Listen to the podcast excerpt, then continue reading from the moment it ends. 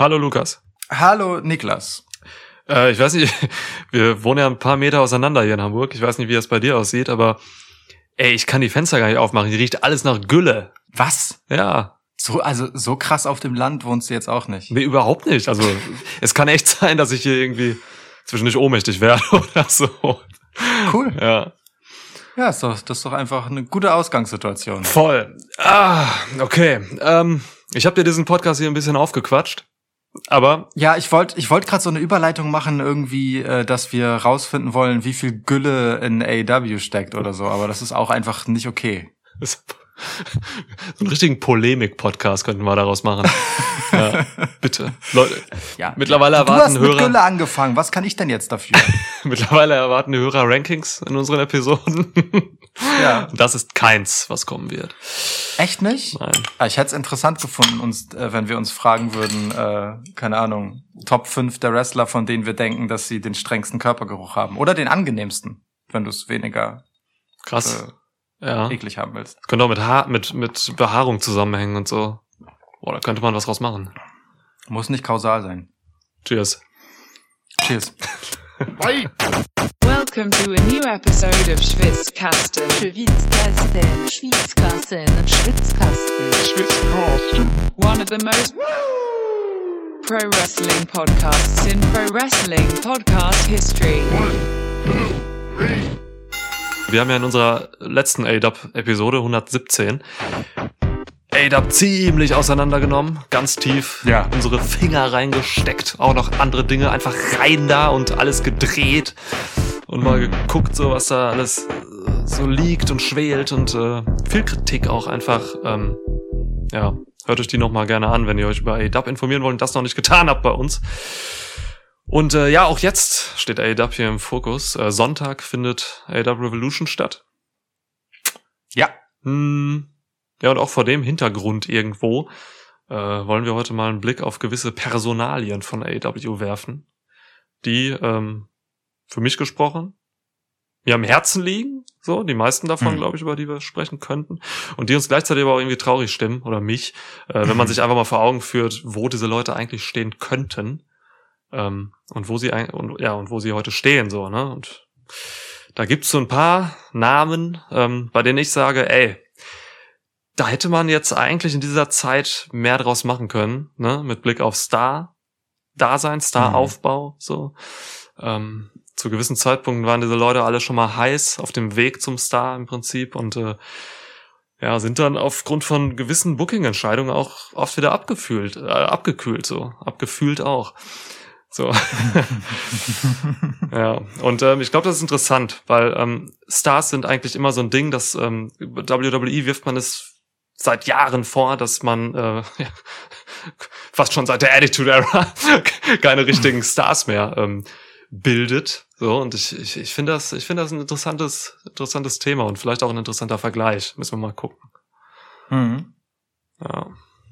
Eine gute Frage. Im Prinzip ähm, gibt es auch fast keinen geeigneteren Zeitpunkt, ähm, als vor AEW Revolution sich zu fragen, wo bleibt eigentlich die Revolution? Oder? Revolution in Bezug auf äh, Auf die, auf die junge, auf die neue Generation Ja. sozusagen. ja Ähm, ist, wird es Zeit dafür? Wird es nicht Zeit dafür? Ich, äh, ja. Voll, ey, mich interessieren, also mich interessieren die Gründe auch dafür, dass äh, wa- warum halt manche Leute eben noch nicht so durchgestartet sind, wie sie es eigentlich in meiner Ansicht nach hätten tun müssen. So. Hm. Ähm, Hm. Und wir können aber auch über die Potenziale mal sprechen. So, also warum äh, Oh ja. möchte man überhaupt, dass Personalie XY irgendwie durchstartet und so? Ähm, da sind Ansprüche so sowohl von Company-Seite als auch von Fanseite und so weiter. Ähm, und Ja. die kollidieren auch jetzt, wie du richtig sagst, vor diesem Pay-per-View Revolution halt echt oft mit der Realität. So, denn manche Leute sind echt, äh, haben nicht nur irgendwie äh, innegehalten in ihrer Entwicklung, wie ich finde, manche haben auch Rückschritte gemacht. So, das, Oh ja. Absolut. das ist irgendwie krass. Ja, also ne, Ja. ja, gucken wir mal. Äh, Ja. Ich bin gespannt, über wen wir reden. Also äh, jeder, du hast dir wahrscheinlich auch ein paar, paar Jungs oder Mädels irgendwie auf die Fahne geschrieben, nehme ich an. Hm. Ich äh, kann mir vorstellen, wen du so auf deine Fahne geschrieben hast. Oh, meine Fahne, du. ich habe heute gar keine Fahne. Ich trinke heute tatsächlich hier nur Mate. Ich habe irgendwie, Oh, ja, Koffein. ich habe hier, ich äh, habe hier vor mir eine Bionade naturtrübe Zitrone.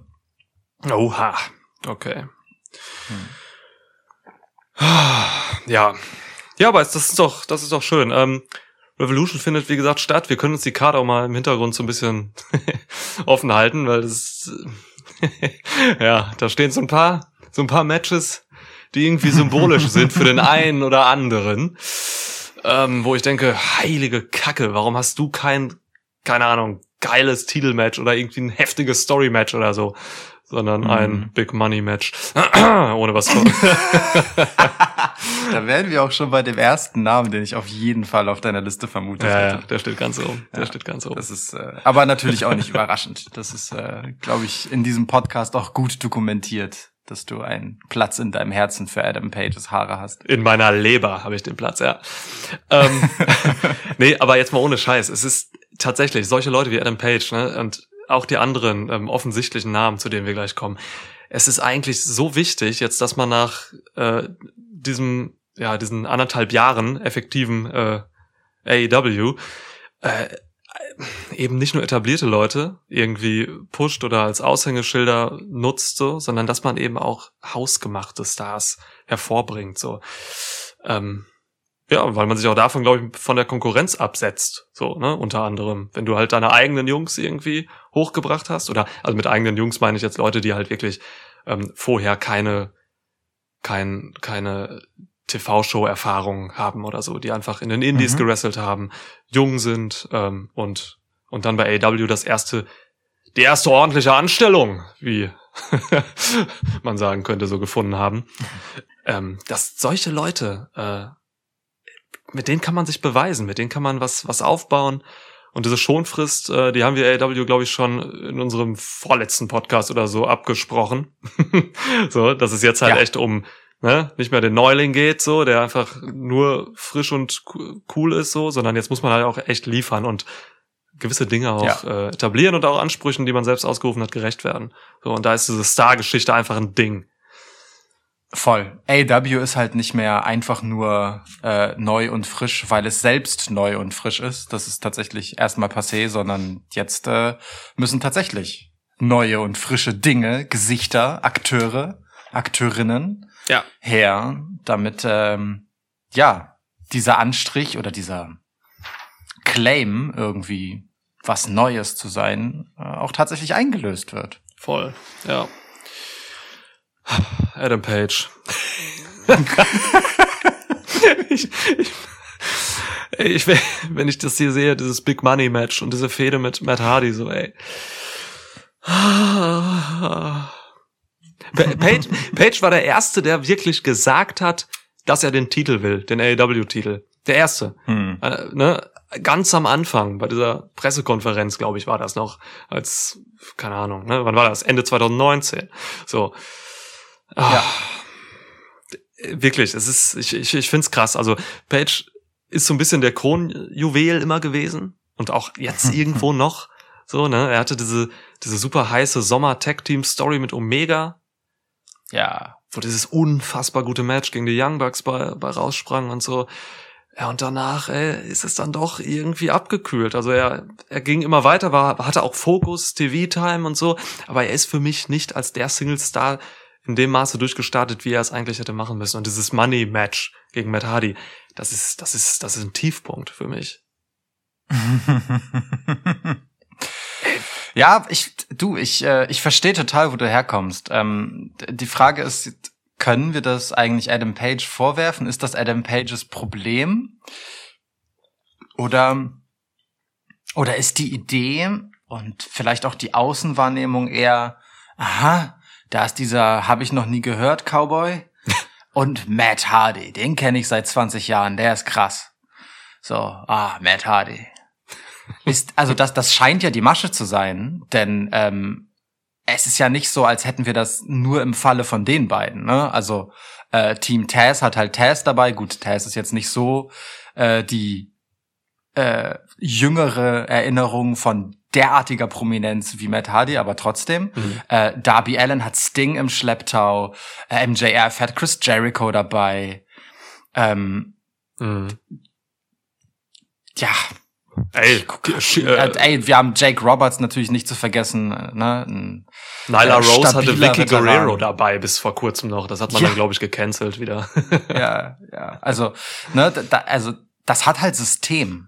So, äh, hier ähm, die Leute, die ein Stück weit irgendwie als Eigengewächse äh, be zu bezeichnen wären, ähm, ja, als Protégés erst einmal zu positionieren. Sammy Guevara war das ja auch lange für Chris Jericho. Da ist zum Mhm. Beispiel komplett offen, ob äh, sein Austritt aus dem Inner Circle auch der Tritt, der Schritt heraus aus dem Schatten von Chris Jericho hin zu tatsächlich einer eigenen prominenten Position ist. Mhm. Gleichzeitig hat man mit MJF, der gefühlt sehr viel bereiter für diesen Schritt war, genau das Gegenteil gemacht und ihn plötzlich in Jerichos Schatten gestellt.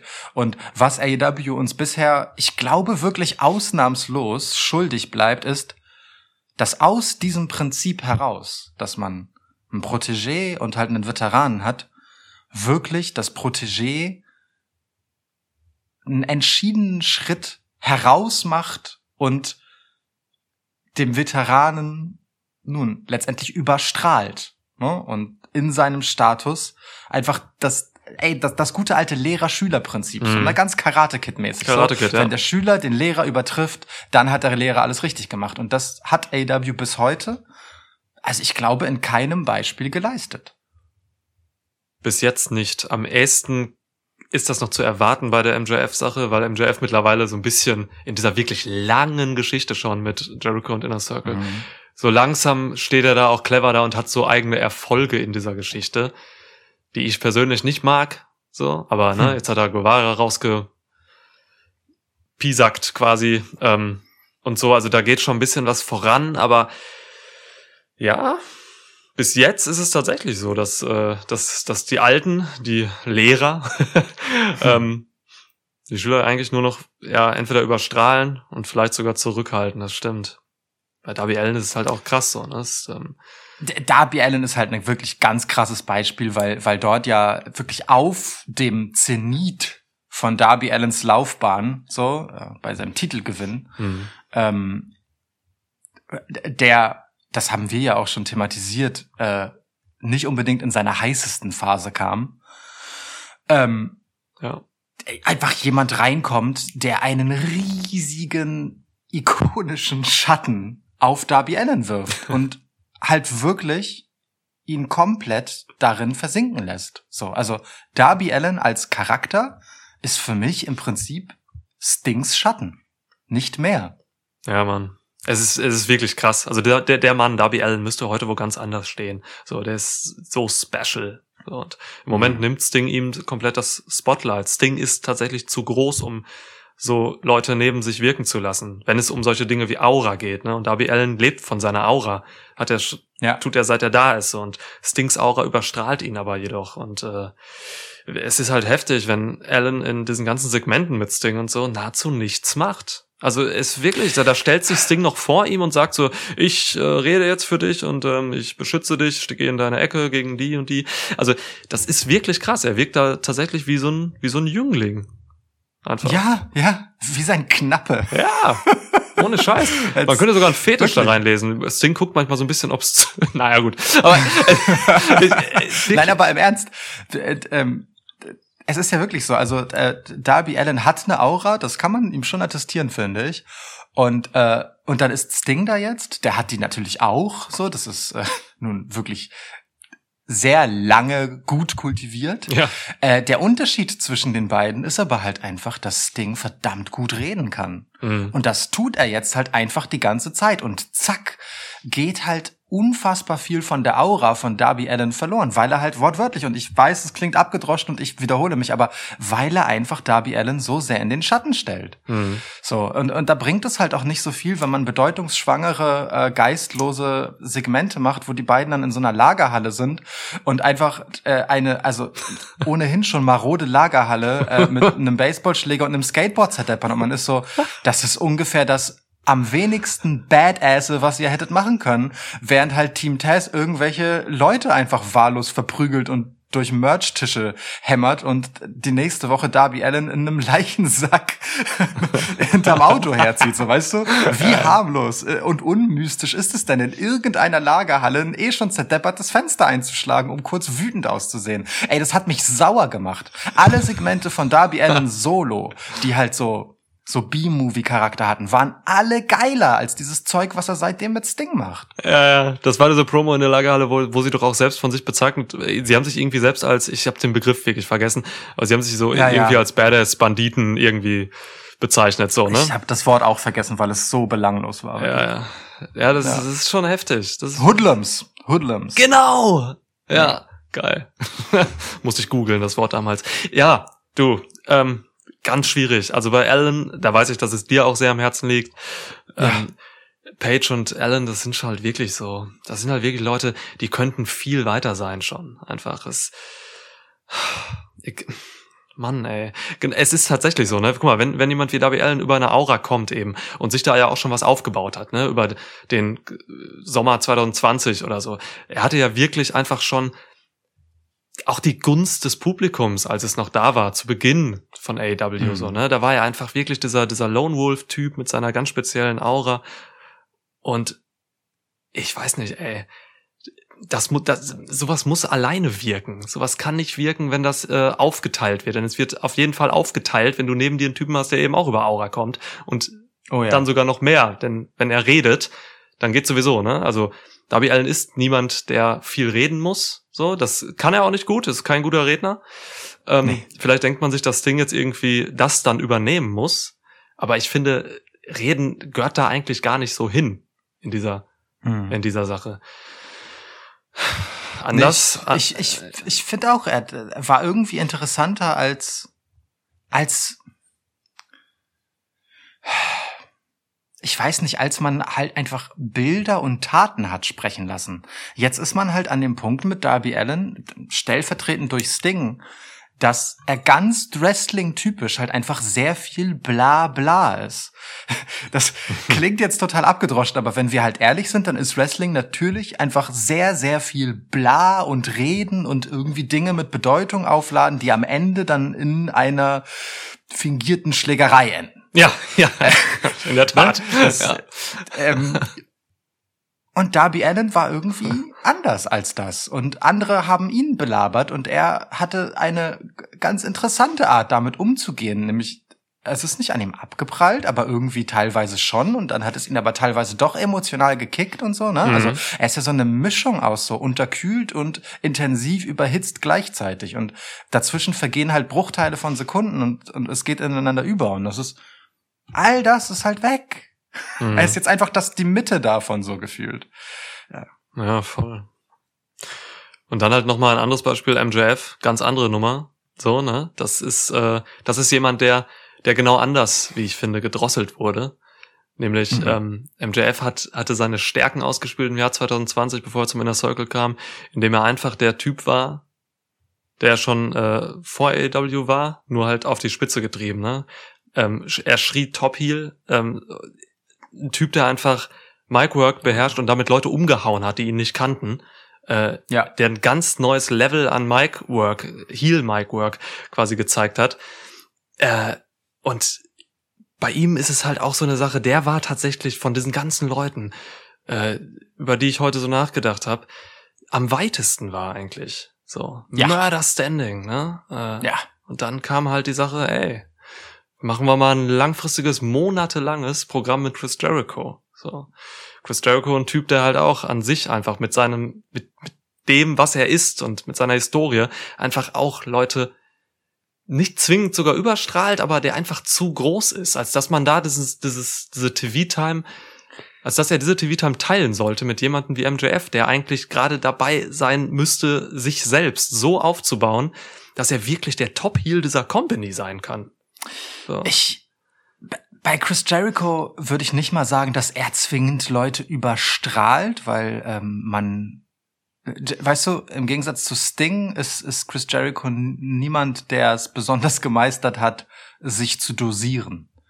So, äh, St- Stings Auftritte sind durchaus bedacht. Er macht auch nie oder selten zu viel. Er mutet sich auch im Ring, äh, also jetzt auch ein paar Jahre zurückblickend vor seiner schweren Verletzung, nicht zu viel zu, so, sondern äh, macht das recht angemessen. Jericho mh, wirkt für mich schon so, äh, ich meine, du hast so schön mal gesagt, er ist in der schlechtesten Verfassung seiner Karriere und das wird wahrscheinlich Ja. auch stimmen ähm, und ist auch deutlich sichtbar. Ja. Ähm, nicht nur körperlich, sondern eben auch im Ring. Und trotzdem versucht er diese Dinge weiter. Und Chris Jericho ist, also, meinetwegen ist er dieser Star. Und meinetwegen überstrahlt er im Zweifelsfall jemanden. Aber ganz abgesehen davon, nimmt Chris Jericho auch Raum ein. Also er nimmt ihn auch aktiv, er nimmt sich diesen Raum und macht dadurch wenig Platz für andere. Mhm. Selbst wenn äh, er jemanden protegieren soll, dann bekommt er da drin halt nur sehr wohl dosierte Nischen, in denen das wirklich möglich ist. Denn Chris Jericho suhlt sich einfach äh, in dem, was er sich halt auch aufgebaut hat und was Chris Jericho ist, um Chris Jericho gerecht zu werden, seinem eigenen Anspruch an den Charakter und die Figur und die Legacy Chris Jericho, kann er eigentlich gar kein guter äh, Meister für so jemanden sein, weil Chris Jericho bedeutet halt auch immer, nun, ne, all, all das sein und all der Pomp und all das in den Vordergrund drängen, das Chris Jericho halt mit sich bringt. Und das ist einfach keine coole Rolle für jemanden, der da ähm, ja mitlaufen soll. So. Aber wenn das mit jemandem funktioniert, dann mit MJF. Weil wenn MJF eines kann, dann dem trotzen. So. Also wenn jemand ihm Raum wegnimmt, dann ist MJF wirklich gut genug und auch von seiner Ausstrahlung her und von seinem Selbstverständnis und, so wie ich ihm das auch abnehme, ne, von seiner ganzen Darstellung, wie er das macht, ähm, einfach in der Lage dazu, äh, da, auch gegenzuhalten und aktiv zu jemanden ja zu verdrängen. So deswegen ist die Wahl, dass jetzt MJF äh, derjenige ist, der über über die Räuberleiter Chris Jericho geht oder über die Leiche im Zweifelsfall, ähm, finde ich schon nachvollziehbarer und äh, für mich auch realistischer als mit Sammy Guevara, der das halt nie geschafft hat, mehr zu sein als so der Lustknabe von Chris Jericho. Les Sex Gods. ähm, ja. Ja, ich sehe es ein bisschen anders. Ich sehe es, ich, ich komme eher daher, dass ich sage, mit Sammy Guevara hat es eigentlich ganz gut geklappt, weil Sammy Guevara damals, als er quasi Jerichos Ziehsohn war, oder auch Lustknabe, wie du willst, ähm, da war Guevara noch nicht so weit, wie MJF das jetzt ist, wo er zu Jericho kam. So, Mhm. ähm, Guevara hat schon davon profitiert, weil man wurde aufmerksam über die wohl dosierten Guevara-Segmente. So.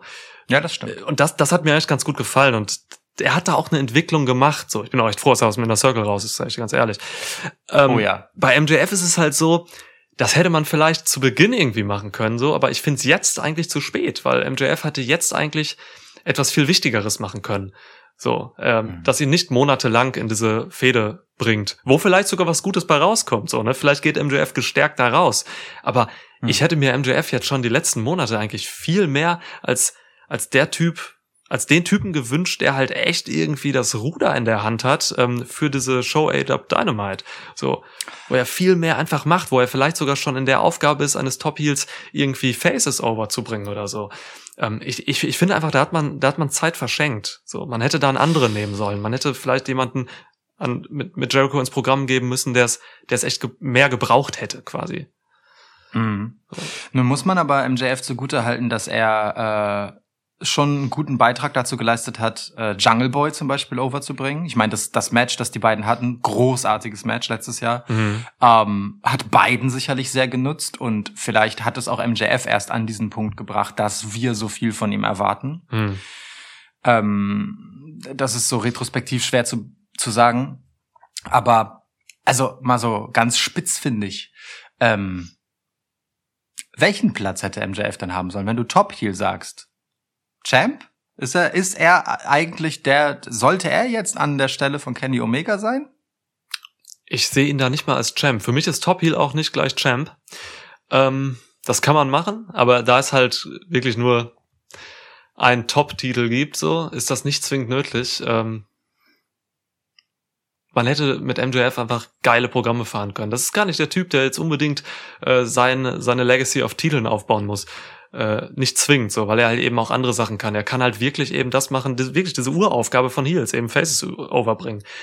Jungle Hm. Boy zum Beispiel ist so ein Ding, der hätte, ey, gib mir ein drei Monate Programm, Jungle Boy gegen MJF, wo beide halt wirklich äh, alleine das machen, was sie können. So, denn Jungle Boy hat er jetzt auch nicht wirklich overgebracht. Also er hat ihn, ähm, er hat ihn auf die Landkarte gerufen mit einem unfassbar guten Match, in dem man auch gesehen hat, wie gut beide im Ring arbeiten. Einfach. Ja. So, aber seitdem ist Jungle Boy halt auch irgendwie eher so, naja, mit Card irgendwie, obwohl er eigentlich so ein relatable Top-Face sein könnte, wahrscheinlich. So. Ja, ich finde jetzt diese Geschichte mit FTR, äh, ah, die, die ist schon okay. Das ist schon, das ist schon amtlich. Also Die ich ist okay, Jetzt, ja. Ja. würde jetzt nicht sagen, dass Jungle, also ich würde schon sagen, das hat Jungle Boy nach vorne gebracht. Zumindest als äh, Singles-Wrestler mal in die Aufmerksamkeit gedrückt ähm, und ein bisschen davon losgeeist, dass er halt immer mh, ja einer von zweieinhalb ist. So. Na, nee, Sondern auch komm, gut für- Luchasaurus zählt schon als anderthalb, deswegen sind das schon zwei. Ja, okay, einer von dreien. Ja, dann bekommt's dann. Okay, genau. Ähm, aber ne, dass, dass, dass der halt auch für sich stehen kann. So und ähm, die Geschichte zum Beispiel, die jetzt halt passiert mit äh, FTR, mh, ich, hätte mir die nicht vorstellen können vor dem MJF-Match. Hm. Nicht in der Form, ne. So. Man hatte jetzt natürlich auch mit Jungle Boy und Dex Harwood ein Ultra-Mörder-Match, ne, was so ein bisschen irgendwie an diesen Spirit erinnert, den äh, Jungle Ja. Boy und MJF damals hatten. So, Genau. ähm, äh, ja, mit Jungle Boy ist es schon, ist es schon eigentlich eine, eine nette Geschichte. Der wird langsam aufgebaut, das ist auch okay. So, Ja. ähm, aber da war MJF einfach damals noch nicht in der Position, so wo man, wo er jetzt wirklich Jungle Boy in der, Sinn, in der Hinsicht overgebracht hat, dass er jetzt danach ein ganz, ganz anderes Standing irgendwie hatte, so finde ich. Nein, das stimmt, So. das stimmt. Also, aber eine Tür halt aufgemacht. Ja, das, das Ähm, auf jeden Fall. Um, um aber, um aber zu, zu der Championship-Frage zurückzukommen. Aber ist es nicht so, dass äh, gerade jemand mit dem Status von MJF, ne, also der halt einfach äh, für sich genommen noch kein etablierter Name ist, der, wenn du halt äh, so als Gelegenheitszuschauer eben AEW mal anschaltest, die einfach nix sagt, außer dass das irgendein großmäuliger Typ mit so relativ typischer Wrestler-Erscheinung, äh, weißt du? So, also MJF funktioniert ja in jeder Zeit. So, ne? Ja. Der, Ja. der, der ist nicht 2021. Der könnte genauso gut 1987 sein Ja. oder 1994. So, MJF funktioniert in jeder Zeit. Das ist, das ist eine Qualität. ja, voll. Ähm, und ähm, brauchst du da aber nicht mal diesen Punkt, an dem dieser Typ, um diesen Status als Top-Heel zu haben und wirklich jemand zu sein, der Faces overbringen kann, muss der nicht halt auch mal mehr als diesen Ring haben, den er immerhin zweimal gewonnen hat. Ähm, aber weißt du, braucht er nicht einfach so einen, so einen manifestierten Status, um halt wirklich das zu vergolden, was halt seine Rolle letztendlich ist. Ich meine damit nicht, dass er äh, zehn Monate oder so den Titel halten muss, wie Moxley oder so. Ähm, ich glaube, es waren ungefähr zehn Monate.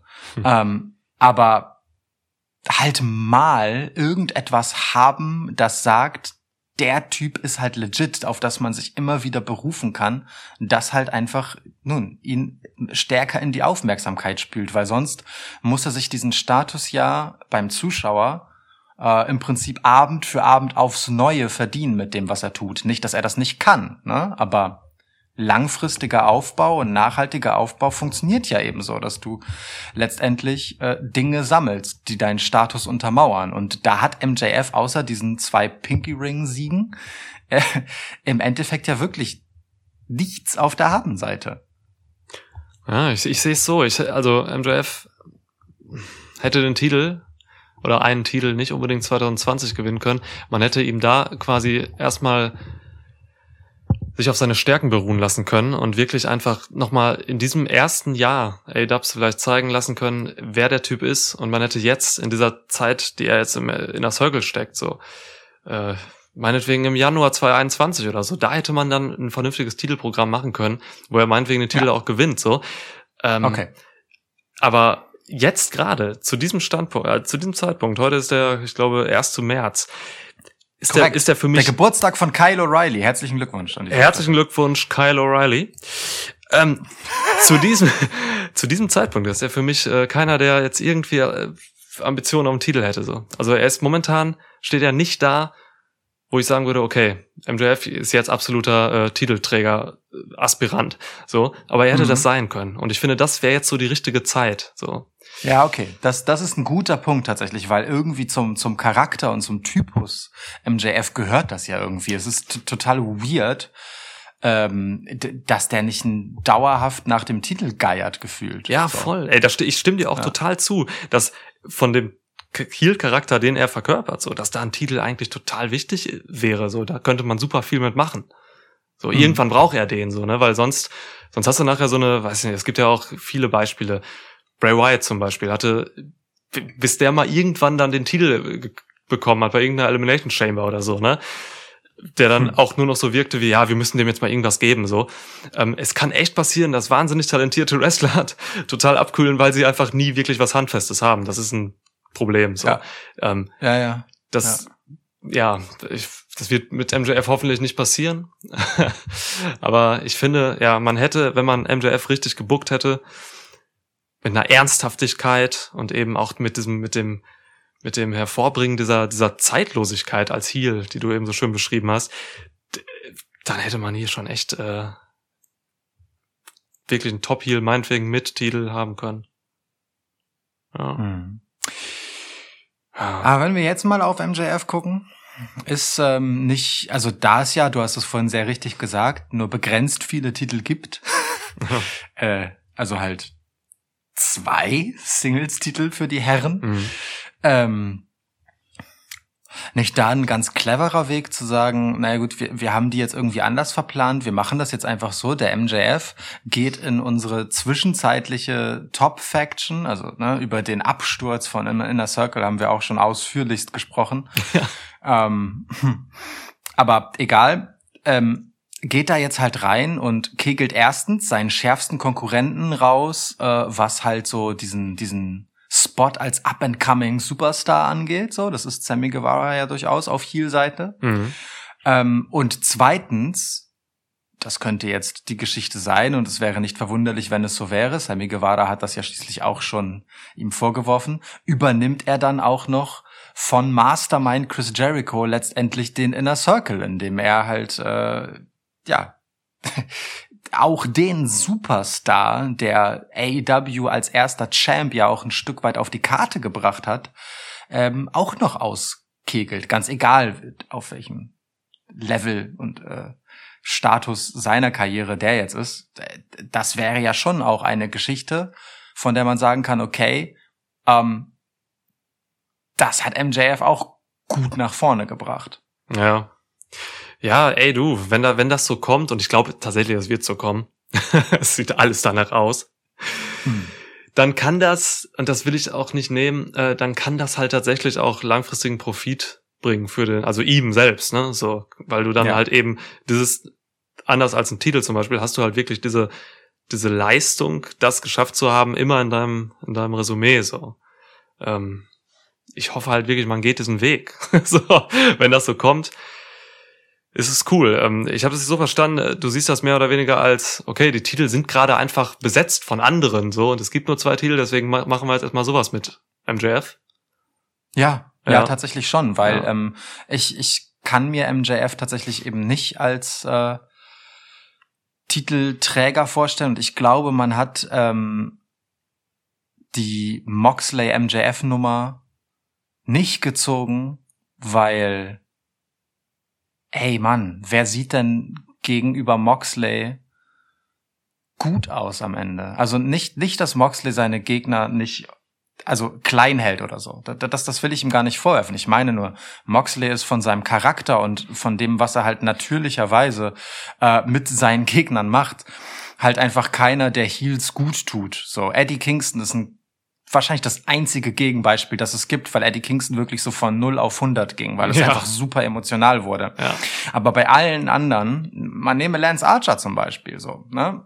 Du kommst super dominant rein, kannst allen Rückenwind und, und das Monster-Gimmick schlechthin haben.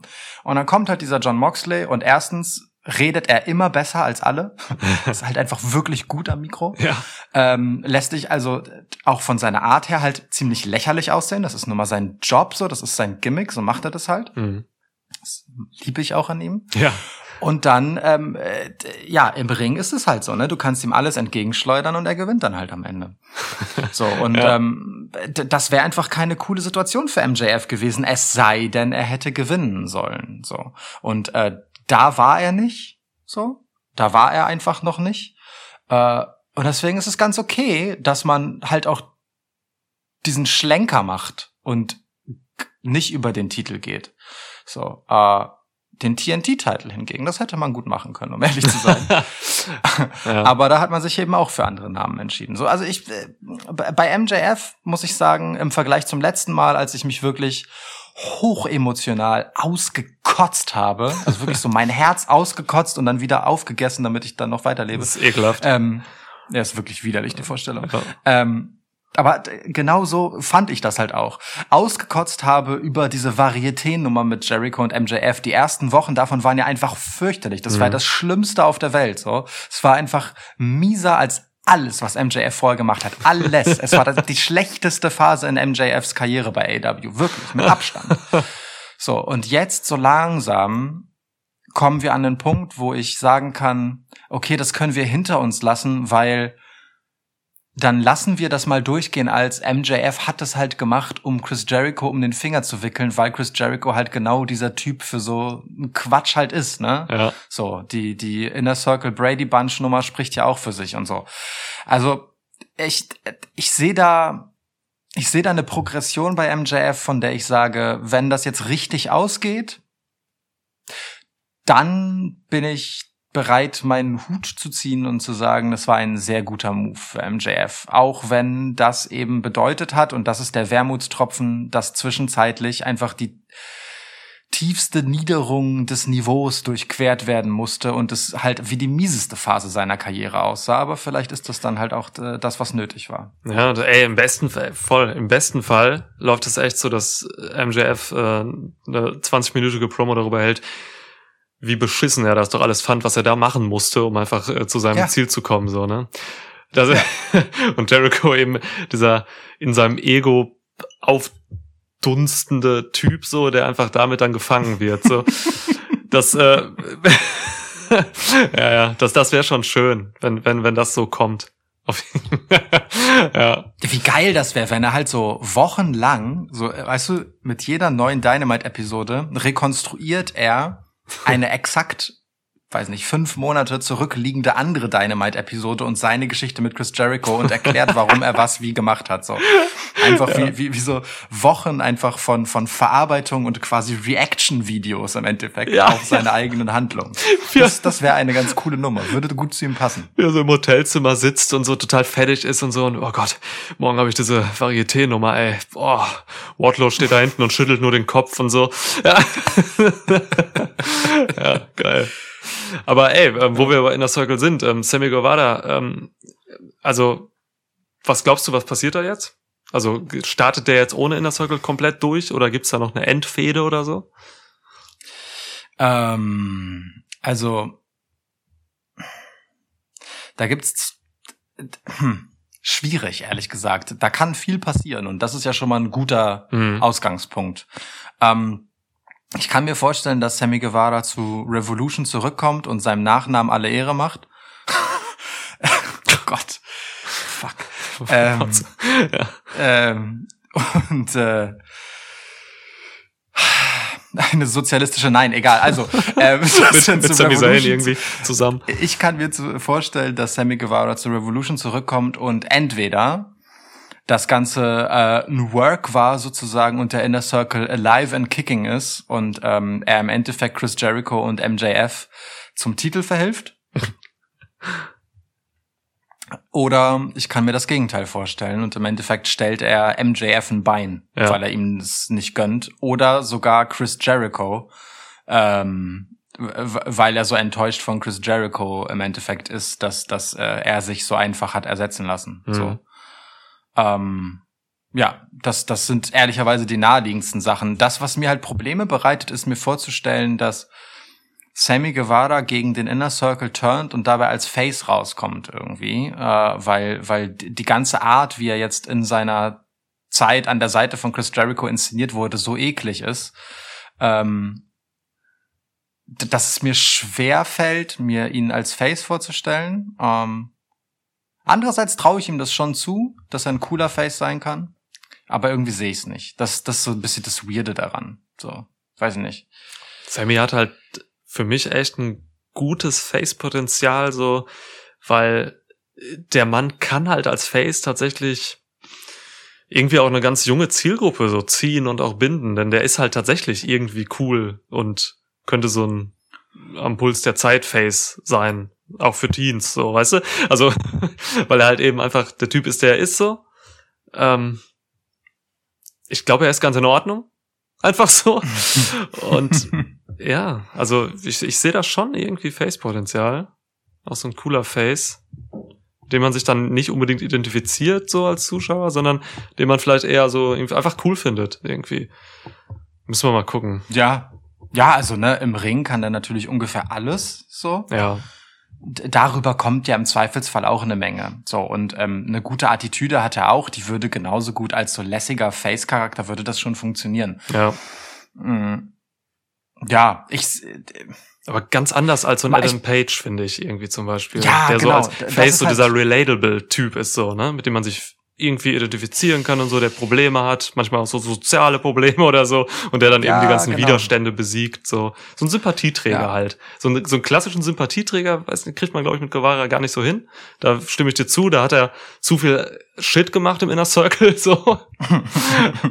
Aber, ja. Aber ich meine, er hat, er hat ja diesen Moment jetzt, dass er, äh, oder dieses Momentum quasi, dass er nun aus moralischen Gründen ja letztendlich den Inner Circle verlassen hat, ne? Also nicht, weil stimmt. ihm da, weil, weil es ihm zu viel war, was die machen, aber er hat halt einfach gesagt so, ey, wenn du noch einmal Scheiße machst hier unter meinen Jungs, ich trau dir nicht. Ja. So, okay, ne? Wenn ihr das alle mitmacht und ich der Einzige bin, den das, dem das stinkt, dann gehe ich halt. So, das Ja. ist ja schon äh, eine Position, von der man sagen kann, er steht einfach A zu seinem Wort und B für das ein, was er für richtig hält. Und in dem Fall ist es ja auch einfach aufrichtig und und keine, äh, ich weiß nicht, opportunistische hinter dem Rücken äh, Heel-Nummer, sondern es ist schon ein Face-Move irgendwie. Ja, stimmt. Das ist irgendwo aufrichtig, ja. Hm. Aber ey, komm, kommen wir doch von MJF und äh, Sammy Guevara zu Santana und Ortiz. Und Darby Allen. Ach so, okay. Nee, ich will beim Inner Circle gerade noch den, den Bogen schließen. Sag mir, Ja. lieber Lukas, warum sind Santana und Ortiz nicht unter den Top-Tech-Teams bei AEW?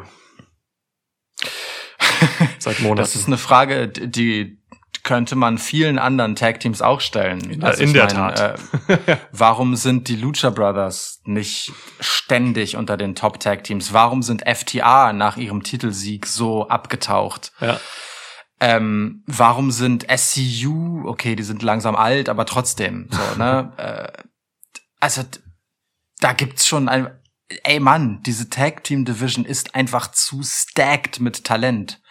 So, und äh, bei allem Respekt, so, und LAX in allen Ehren, aber Santana und Ortiz sind jetzt auch nicht die neuen, frischen Gesichter, von denen man sich auf die Fahne schreiben muss, dass man sie overbringen will als als Tag Champs, sondern äh, wenn man wenn man da drauf guckt, dann ist man halt vielleicht eher bei äh, ey, also Private Party, Hm. meinetwegen Top Flight neuerdings, ähm, lass es ähm, ja, im Zweifelsfall dann doch äh, Luchasaurus und Jungle Boy sein, auch wenn Luchasaurus kein Jungspund ist. Ne? So, da gibt's einfach andere Namen, die sich aufdrängen, äh, wo ich dann sagen muss, äh,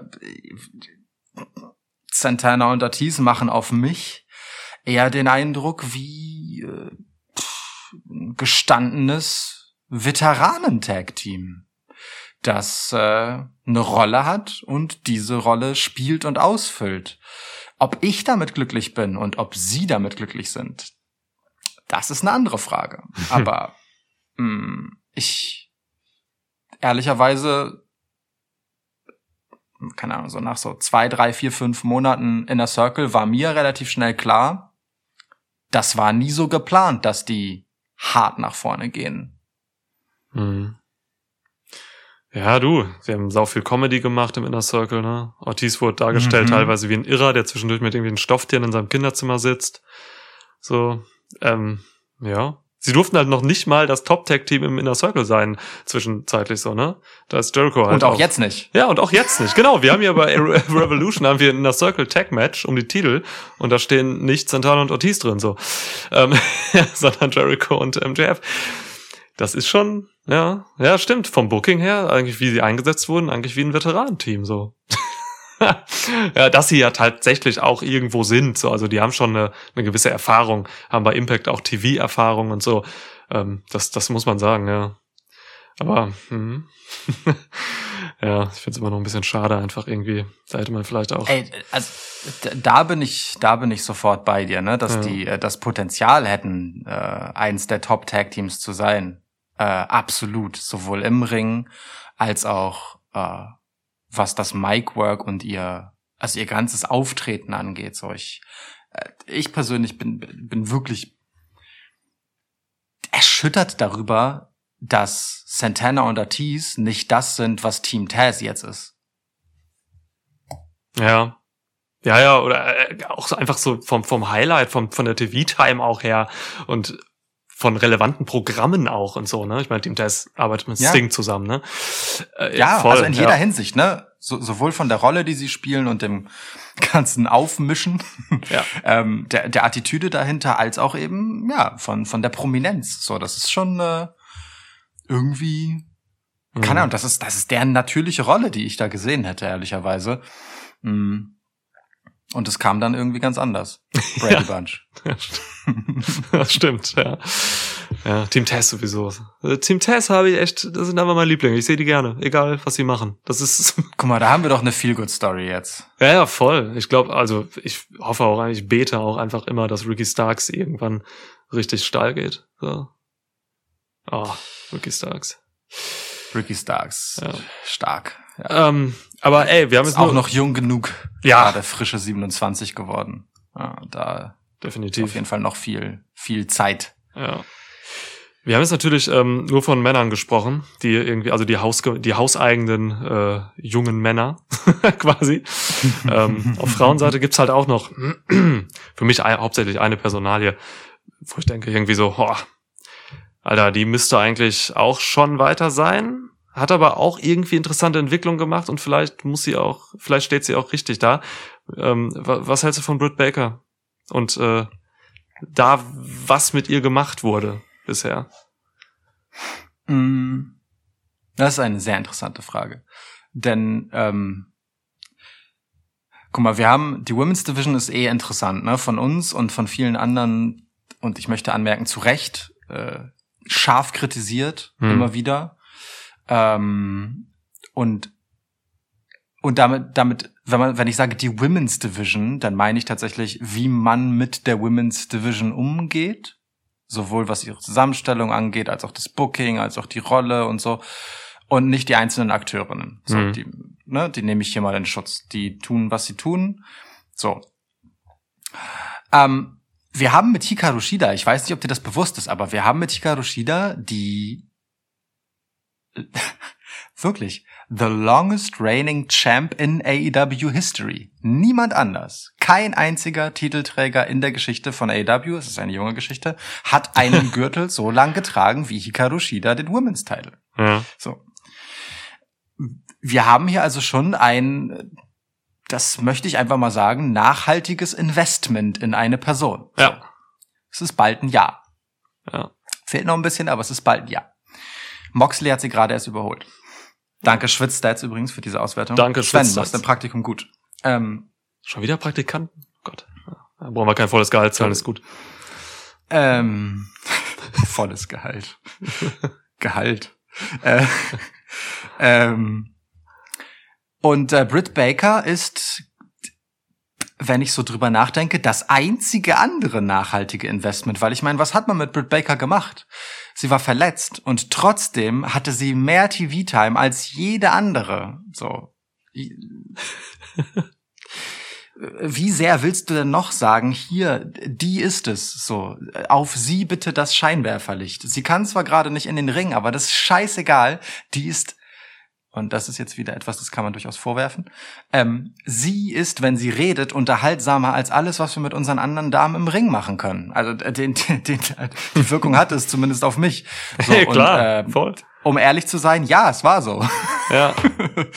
äh, und ich denke, Britt Baker könnte natürlich woanders sein jetzt, aber dafür hätte sie halt gesund bleiben müssen. Mhm.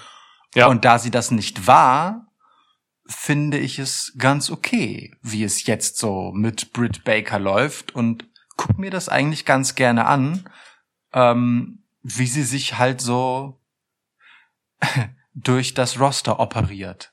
Oh, Ähm, no intended. Und ich finde es auch völlig in Ordnung zu sagen, da müssen wir uns jetzt auch nicht beeilen, um äh, die Entscheidung gegen Hikaru Shida herbeizuführen, Mhm. Sondern äh, das, das können wir in Ruhe wachsen lassen, denn äh, Britt Baker läuft uns nicht weg ähm, im Sinne von nicht mal eine Verletzung konnte sie zurückwerfen, weißt du? Also nicht, dass sie davor halt einen irren Status hatte, aber trotzdem, sie hatte eine gewisse Präsenz und ähm, sie, sie hat nicht an Fahrt verloren dadurch und deswegen bin ich bei ihr recht positiv gestimmt und mir gleichzeitig ziemlich sicher, dass das in ihrem Fall auch in einem baldigen Titelgewinn münden wird.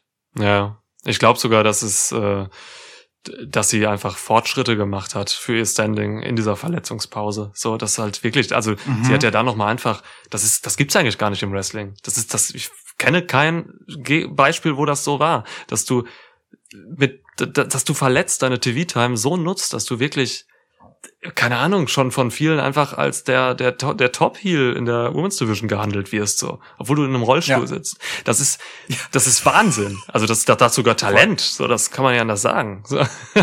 ja, sie, sie Ja. hat, Hikaru, äh, Hikaru Shida sage ich schon. Britt Baker macht halt eine Sache total gut, so. Ähm, sie ist nicht überdurchschnittlich gut im Ring, so, da muss sie aber noch viel lernen, so, ist aber, hat echt gute Ansätze und wird da auch noch definitiv weiter besser. Aber Ja. sie, sie versteht es halt sehr gut, ihre Schwächen im Ring zu vertuschen. Also Ja, den Fokus auf ihre Stärken zu legen und von den Schwächen abzulenken. Und das ist tatsächlich eine Stärke, ähm, die hat sie gelernt. So, das hat sie über über über dieses über ihre A-Dub-Zeit kultiviert und das ist total gut. So, ich glaube Mhm. auch, dass sie bald echt äh, irgendwann 2021 noch den Titel haben wird und dann können sich Faces an ihr abarbeiten. So, das ist, da habe ich Bock drauf. Ja, sie hat das Tournament natürlich jetzt nicht gewonnen, also beziehungsweise ist rausgeflogen ähm, gegen Nyla Rose. Die hat sie eliminiert. Da haben viele natürlich direkt gesagt, verdammt, falsche Siegerin, das hätte Britt Baker gewinnen müssen. So, Hm. ähm, ja, wäre vielleicht auch zu offensichtlich gewesen. Keine Ahnung. Eben. Ja. Ich, nee, ich finde das völlig okay. Ähm, der Charakter von Britt Baker ist keiner, der über einen Turniersieg äh, zum Erfolg kommt. Mhm. Guter das, Punkt, ja. das, das passt nicht zu ihr. Ja, Ähm, finde ich auch. jemand, der als Turniersiegerin dann gegen Hikaru Shida antreten sollte, ist halt einfach jemand, der eben stärker übers In-Ring-Game kommt. Und das ist Britt Baker halt einfach nicht. Die ist äh, vor allem ein opportunistischer Heel im Endeffekt so. Äh, und da ist irgendeine Seitenstraße zum Titel der viel coolere und passendere Weg als als so einer, der so vorgepflastert ist. Also das finde ich schon in Ordnung, dass man das so macht und das meine ich halt auch. Ne? Man Mhm. bricht ihr einfach keinen Zacken aus der Krone, die sie halt aber auch noch nicht hat. Ähm, auch man bricht ihr keinen Zacken aus der Zahnkrone. Oh, warte, lass den Ähm, wirken. Oh, Ja, Ja. wird schlechter, je länger man drüber nachdenkt, weil Kronen einfach gar keine Zacken haben. Aber ist ja egal. kommt Karies Also, dran. ähm, Man bricht ihr keinen Zacken aus den Grills. äh, äh, indem man sie da rausfliegen lässt. Äh, vor allem nicht gegen eine Nyla Rose, die halt vorher auch äh, schon Champ war und die ja auch eine gewisse gewaltige Person ist, so, Ja. ne, von, von ihr, von dem äh, Power Game, das sie mitbringt. Das ist total in Ordnung. Da darf man als Britt Baker unterlegen sein. Mhm. Mm, Das ist nicht mal etwas, das charakterlich irgendwie ihr Blessuren mitgibt. Das ist schon, das ist schon okay gebuckt und wie gesagt, es wirft sie für mich erstmal nicht zurück, ja, geht mir auch so. sondern ähm, d- du, die, die kommt. Da, Ja. Also bei, bei Britt Baker ist wirklich so eine Personalie, da bin ich. Und ich merke halt selbst, ich bin ganz anders an diesem Podcast gegangen, aber ich merke selbst in diesem Gespräch, ich bin bei so manchem äh, hoffnungsvollem Namen, ja, bei dem wir im Januar echt noch so waren, oh Gott, oh Gott, ob das was wird, ähm, bin ich positiver gestimmt inzwischen. Ähm, nicht, dass ich weiß, es wird gut, aber ich habe das Gefühl, es geht in die richtige Richtung. Und bei Britt Baker bin ich mir sogar am sichersten. Ey, du, ich bin jetzt, bei Britt Baker bin ich mir auch tatsächlich am sichersten. Bei MJF hast du mich ein bisschen gerade eben auf die äh, positive Bahn gebracht. Bei Sammy Guevara ähm, stehe ich eher auch eher optimistisch da. So Ja, ähm, ja. muss man gucken, was er jetzt macht halt. Nur Darby Allen ist verloren. Und, geil, da steht einer mit dem größten Star, den sie haben, nämlich Sting, in einem Programm und er ist verloren. ja. Ja, aber also, oder? Keine Ahnung. Ja, also unter meisten Sorgen mache ich mir echt wirklich an, über äh, Darby Allen und äh, aber auch Adam Page. So, wobei Adam Page auch gerade nur so eine Momentaufnahme, also sorgenvolle Momentaufnahme, ähm, der wird irgendwann auf jeden Fall auch dieses Jahr noch wird er irgendwann äh, durchstarten müssen. So, ähm, deswegen mache ich mir da auch mittelfristig keine Sorgen. Ich denke halt nur bei diesen ganzen vielen jungen Männern und Frauen so. Ähm, ah, da hätte schon eigentlich mehr sein müssen. Ich glaube, ich habe so vom Gefühl her, dass ADAP hier sehr vorsichtig vorgeht und dass es bei manchen eben gar nicht nötig ist, so vorsichtig zu sein. So. Aber das ist natürlich auch spekulativ. Also ich bin ja wirklich, ich gucke ja von außen da drauf. So, ne? Die Leute arbeiten ja hinter den Kulissen, die arbeiten ja alle zusammen eng und wissen Hm. vielleicht auch besser als jeder, der eben nicht dort arbeitet, ähm, uns eingeschlossen, wie schnell man wohin geht. So, ne? Ähm, aber aus Zuschauersicht würde ich einfach sagen, Page müsste eigentlich schon weiter sein, so weil er eben schon weiter war. Und das, ja. Ja. Und bei MJF hast du mich ein bisschen Ja. auf die Bahn gegeben, so dass ich das, ich hätte es voll im Podcast gesagt, äh, genauso. Aber ähm, du hast recht mit dem, was, oder vermutlich recht mit dem, was du da, dazu gesagt hast, dass er nämlich echt eigentlich gerade profitieren kann von diesem Programm im Endeffekt, wenn man es denn richtig anstellt. Hm. Ja.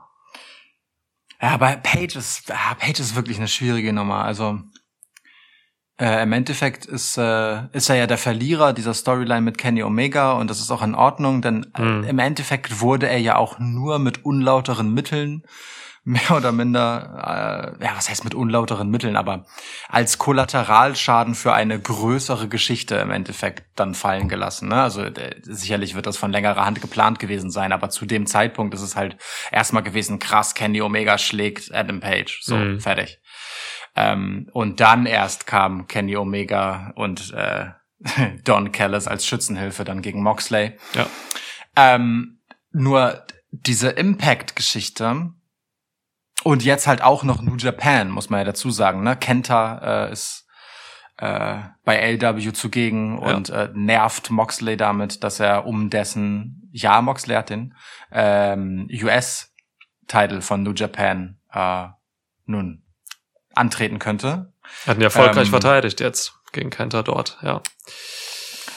Ähm, ach stimmt, das war ja. Ja, ja, das, das war war ja jetzt. gerade erst. Ja. Richtig, richtig, ja, ja. Äh, Habe ich noch gar nicht gesehen. Danke für den Spoiler.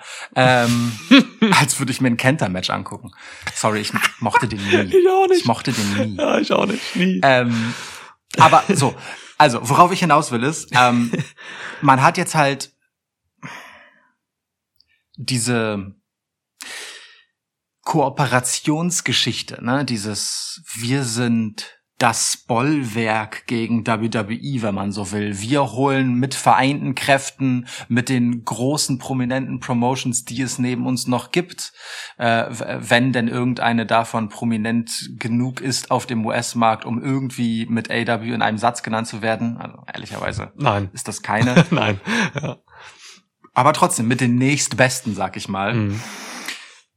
Ähm, machen wir jetzt halt Kooperationen, tauschen ein bisschen Stars aus ähm, und machen halt diese Nummer. Und natürlich geht das dann, was die Spots angeht, die TV-Time und so, alles zu Lasten der eigenen Talente. Und zu einem Zeitpunkt, wo wir von diversen Leuten eben genau diesen nächsten Schritt erwarten, ne? Adam Page, MJF, Sammy Guevara, Darby Allen, wir haben sie ja genannt, Britt Baker Ja. Genau in dieser Zeit und die Women's Division kann man eigentlich ausklammern, weil da die Masche nicht zieht, bis auf äh, äh, Eddie Guerrero. Genau in dieser Zeit passieren halt zwei Dinge. Das eine ist eben, man macht halt verstärkt dieses dieses Legendending, in dem Sting kommt, in dem man jetzt halt auch Paul White alias Big Show unter Vertrag genommen hat. Ähm, äh, und, und dann holt man auch noch Impact und New Japan mit rein. Also froppt halt im Prinzip sein Produkt voll mit anderen Namen, die den eigenen Namen im Weg stehen. Und das ist ehrlich gesagt das, was ich problematisch finde, dass man ähm, so stark in den Aufbau der eigenen Marke investiert, äh, während man gleichzeitig eben den Aufbau von Personen unter dieser Marke gefühlt vernachlässigt oder davon ausbremsen lässt. Dass Mhm. das am Ende äh, auch den genannten Personen zugutekommt, geschenkt, ne? Aber es bringt halt für die, für den MJF zum Beispiel und all die anderen genannten, die Aufgabe mit sich, sich selbst warm zu halten, während man halt gerade einfach einen anderen Fokus hat. Und äh, ey, wie gesagt, dann ist Darby Allen halt so einer, der dem halt gerade nicht gewachsen ist und einfach massiv abkühlt. Das ist schon ein gefährliches Spiel, finde ich.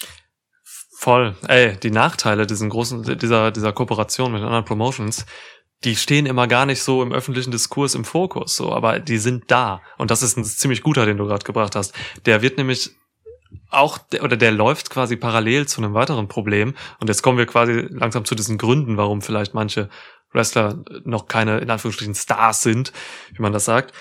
Denn AEW hat ja jetzt neben diesen Leuten, die von anderen Promotions halt schon TV-Time besetzen, auch einfach selbst nach wie vor einen riesigen Kader. So, ich weiß nicht. Oh ja. Also Schwitzstats hat mir hier zusammengeschrieben, AEWs Dynamite Kader ist genauso groß, ziemlich genau, wie der, wie die Kader von Raw und SmackDown zusammen. Das ist irre. Es sind 70 äh, männliche Wrestler dort angestellt. Bei Raw sind 40 und bei SmackDown sind 30. So ungefähr. Das ist crazy. Dazu kommen noch diese ganzen Indie-Typen von AEW Dark. So, das heißt, es gibt da halt immer noch äh, Leute, die auch gar nicht angestellt sind und gar nicht bei diesen in diesem 70-Mann-Kader fest sind, aber die haben trotzdem Ja. TV-Time bei Dynamite. Jetzt Irgendwie, keine Ahnung, der Bruder von Dolph Ziggler zum Beispiel, also ich weiß gar nicht, ich glaube nicht, dass er einen Vertrag hat. So, ähm, kriegt dann halt auch noch einfach TV-Time und diese, ne, und die Sache ist halt, wenn man Stars aufbaut, im klassischen Sinne, dann brauchen diese Leute halt auch ordentlich Zeit im, im, im TV. So, ne, siehe, Ja. siehe Reigns. Roman Reigns hätte man niemals in der kurzen Zeit zu diesem Top-Star aufbauen können, wäre der nicht einfach immer seine 30 Minuten hätte in dieser Smackdown-Show und die hat er. So, Ja, ja, und er hat ja vor allem einfach ein Abo auf das Eröffnungssegment, ne? Ey, Genau Also, sowas. Das kannst du halt bei ADAP nicht machen. So, wenn du so einen riesigen Kader, hast, dann wird die TV-Time halt auch zwangsläufig aufgeteilt auf mehrere Leute.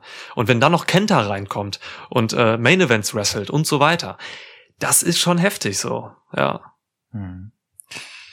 Ja, ja, das sagen wir ja auch nicht zum ersten Mal, ne? dass AW äh, im Zweifelsfall ins Straucheln gerät, weil sie auf zu vielen Hochzeiten gleichzeitig tanzen, die sie aber alle selbst veranstalten. So. Ja. Ähm, einer Zwei-Stunden-Show, wir ne?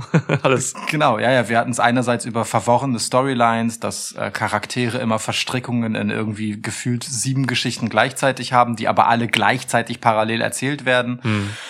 Ähm, und jetzt halt diese großen strategischen Aufbau-Moves sozusagen. Äh, ja, während man ähm, sein eigenes junges Personal halt warm halten muss, ja. Und, und es schiebt ja trotzdem auch immer weiter nach, ne? Also Top Flight zum Beispiel sind jetzt auch nicht ähm, schon seit Ewigkeiten da oder so. Also, ne, da Ja. gibt's ja so einen so einen so einen stetigen Talentnachschub. Äh, klar ist das jetzt weniger als in den ersten Monaten, wo es ja gefühlt so dreimal die Woche irgendwie News gab, dass irgendwer auch AEW ist. Hm. ähm, aber trotzdem so, da passiert ja immer noch total viel und auf der Kehrseite hört man halt wiederum sehr selten, dass irgendeiner mal fallen gelassen würde und seine Papiere bekommt. Das passiert So, auch das nicht. heißt, ja. dieser Kader bläht sich halt immer weiter auf. Ähm, und das ist natürlich irgendwie zum Leidwesen von denen, die da sind und gerne vorankommen würden, weil wie viele Namen von diesen 70 haben halt nicht mal den Status eines Jobbers, einfach weil Ja. es keinen Job für sie gibt, außer dass sie halt auf einer Gehaltsliste stehen, äh, weil kein Platz am Band frei ist. So. Ja, es ist, ist wirklich so. 70 Leute, mein Gott, ey. Das, du hast ja auch solche Leute, die wirklich talentiert, so ein Scorpio Sky oder so hast du da in der Hinterhand, ne? Der hatte mal seine kurzen Momente so, aber für den Ja. ist einfach kein Raum in dieser Show. So, der hat dann bei A-Dub Dark äh, seine seine meisten Matches gehabt. So, das ist Hm. das ist schon das ist schon heftig. Ähm, da frage ich mich aber und ich habe ein bisschen Angst vor dieser Theorie, aber ich frage mich halt, vielleicht wir reden halt immer von Stars. So, vielleicht ist die Zeit dieser großen Single-Stars tatsächlich irgendwo vorbei oder zumindest gar nicht mehr das Ziel auch gerade von so Promotions wie AEW. So, vielleicht will man keine Shawn Michaels oder Bret Harts oder Ric Flairs oder Steve Austins mehr generieren. Vielleicht will man niemanden mehr so highlighten, wie das halt eben damals passiert ist. So, weißt du, Mhm. ähm, weil AEW arbeitet schon auch viel mehr als WWE auf auf einer Hierarchiestufe so. Ähm, Hm. das sieht man, das, das rufen sie selbst aus so, ne? Sie sagen wirklich, Wrestler können hier hinkommen und erstmal sich wirklich gut entfalten, so. Alice Island äh, Promo von Cody Rhodes. ähm, aber ist echt so. Äh, und dann sieht man das aber auch in solchen Sachen wie, keine Ahnung, Kenny Omega hatte mal irgendwann, jetzt vor wenigen Monaten, ein Match gegen Demi Limelight. Irgendein Dude, der jetzt äh, bei A-Dub Dark auch gewrestelt hat und so.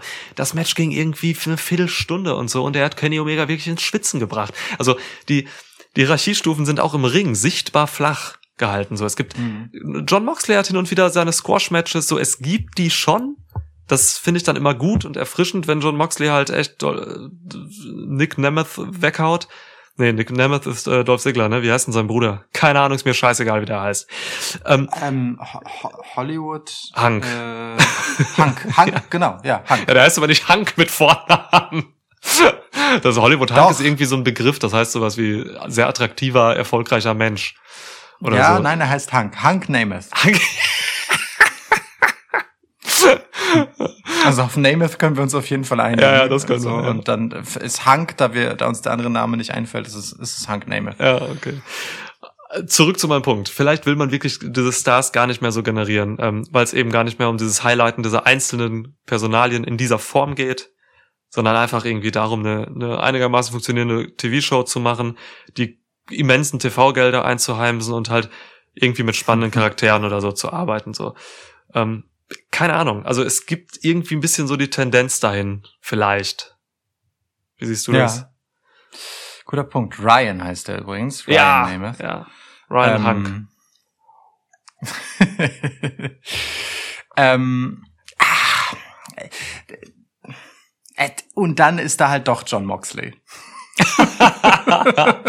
weißt du? Also man kann ja, au contraire, kann man ja auch einfach sagen, John Moxley ist halt der einzige von dem Status, der ihnen gelungen ist. Und nun muss man dazu sagen, dass John Moxley auch viel damit zu tun hat, dass er auf dem Weg dahin war bei WWE und all den Frust über das Nicht-Klappen davon mitgebracht hat, ähm, um das halt bei AEW gefälligst durchzuziehen. So und das hat halt gefruchtet, so ne? Mhm. Das zahlt natürlich mega auf seine Story ein. Und das ist vielleicht so das Hauptding. Im Moment, äh, AEW ist groß und eine wirklich absolut amtliche TV-Show. So, mit einem absoluten guten Standing, relevanten Ratings und alles.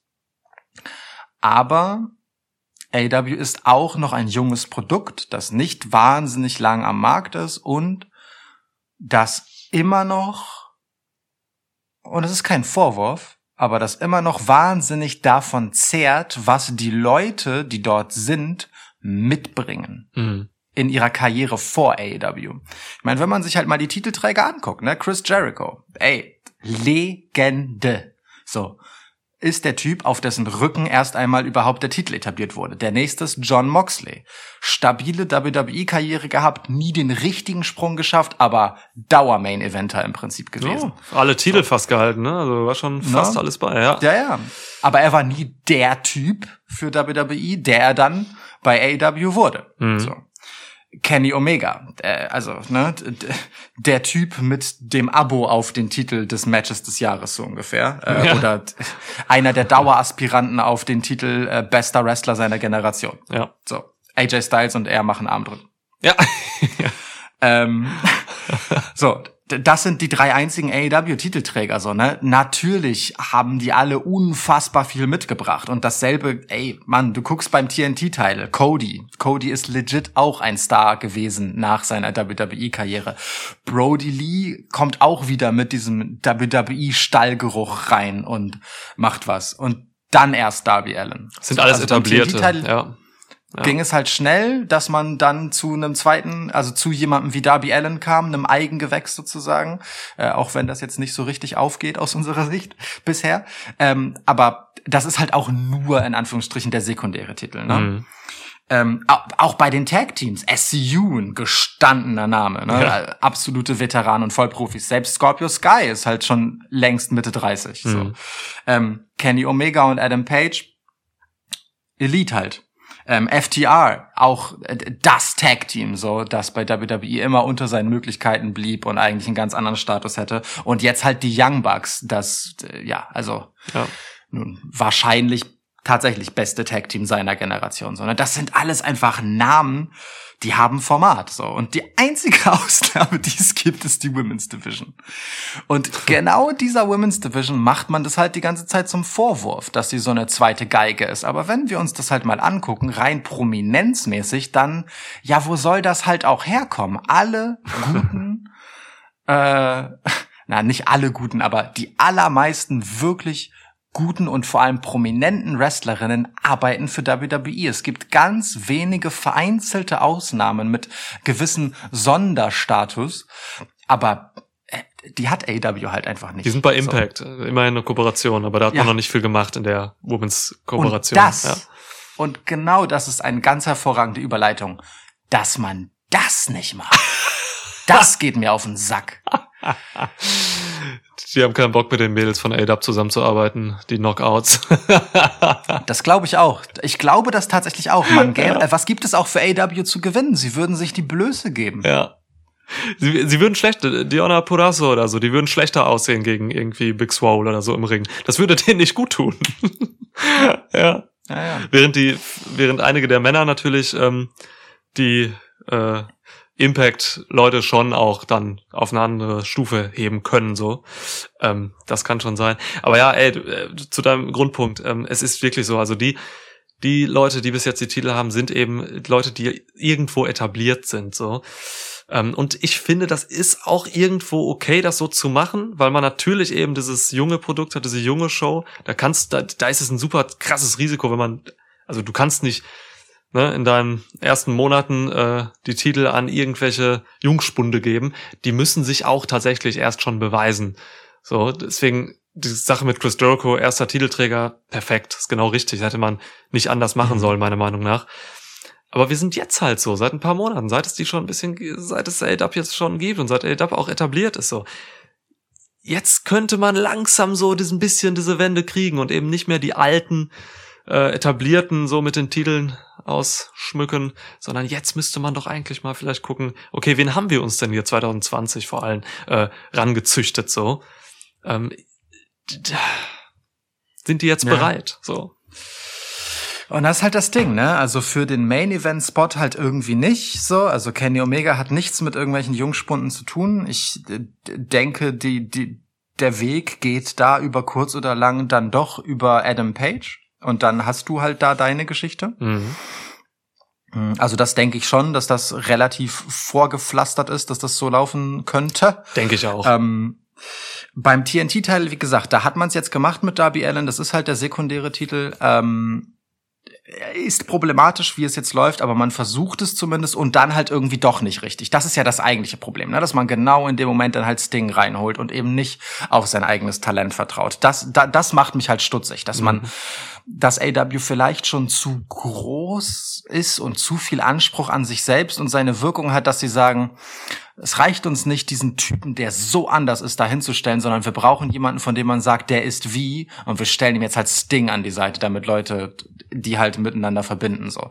Das, ich denke, das war, ey, Wirklich jetzt. Hands down, ein Fehler. So. Hm. Ja. Ähm, und bei den Tag Team Titeln macht man im Prinzip, äh, naja, man ist so ein bisschen in Abwartestellung gefühlt. Ne? Man hat sich ja äh, mit FTA diese Geschichte Young Bucks FTA hingelegt und äh, währenddessen ähm, äh, ja, wartet man halt so ein bisschen darauf, dass sich irgendeins von den jungen Tag-Teams vielleicht mal hervortut, um da diesen Schritt zu machen. Aber da sehe ich ehrlicherweise den Weg noch viel weiter als beim AEW-Title, dass da mal wirklich jemand aus der zweiten Reihe, in Anführungsstrichen, aus dem, vom Nachwuchs her, äh, kommen könnte. Einfach weil diese Tag-Team-Division so voll mit gestandenen, krassen Tag-Teams ist. Da, das wird, glaube ich, so, so einfach so eine Nummer bleiben, ein Stück weit, äh, wo die Fackel ein bisschen braucht, bis sie mal ein paar Jüngere halten dürfen. Bis dahin hält Matt Hardy alle zurück. Irgendwie jetzt äh, diese Jack Evans und äh, Angelico sind ja jetzt auch irgendwie mit ihm verbändelt und ja, ja, ja, ja. Wie, wie viele Gimmicks hatte Matt Hardy jetzt eigentlich in dem, weiß nicht, ein Jahr oder so, dass er bei AEW ist? Ich guck mal gerade, schwitzt, jetzt reicht mir das hier gerade zu. Äh, 38. Ja, Ja. Nachvollziehbar. Ich weiß nicht, ich habe ja auch eine Praktikantin. Keine Ahnung, ob die Zahlen stimmen. Ich, keine Ahnung. Ähm, aber pass, apropos Schwitzstats, wir haben noch eine, eine vielleicht nicht ganz uninteressante Sache. Ähm, und zwar, ähm, es war ja vor, vor einer Weile, hm, lass es so vor ein, zwei Wochen oder so gewesen sein, ähm, da wurde mal in unsere Aufmerksamkeit gespült bei Twitter, dass ähm, äh, bei Raw und SmackDown quasi kaum Leute unter 30, geschweige denn unter 35, so war es, glaube ich, sogar, äh, zu sehen waren. Also der Altersschnitt äh, in der Show sehr hoch war. Ich glaube, es ging um Elimination Chamber, oder? Wer wirklich in diesen Als Kammern Pay-per-View, war, ne? das kann auch sein, ja, Ja. das kann auch sein. Ähm, und ähm, das finde ich nachvollziehbar.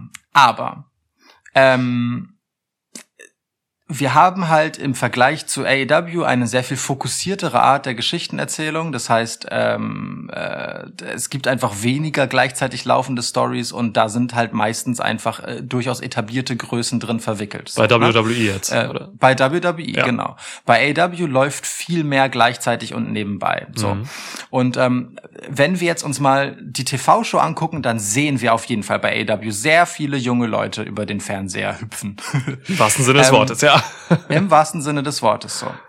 Und das ist gut. Die brauchen TV-Time, um zu wachsen. So. Das ist gut und richtig. Aber gucken wir uns halt die Top-Spots an, also wirklich die Champions, dann, dann ist AEW auf dem gleichen Altersschnitt wie alle WWE-Titel. So, da, es gibt keine Ausnahme. Das ist ungefähr gleich. Also ich meine, guck's dir halt an. Jericho war halt fast 50, ne? So, Moxley Mitte 30, Omega ist 37 übrigens.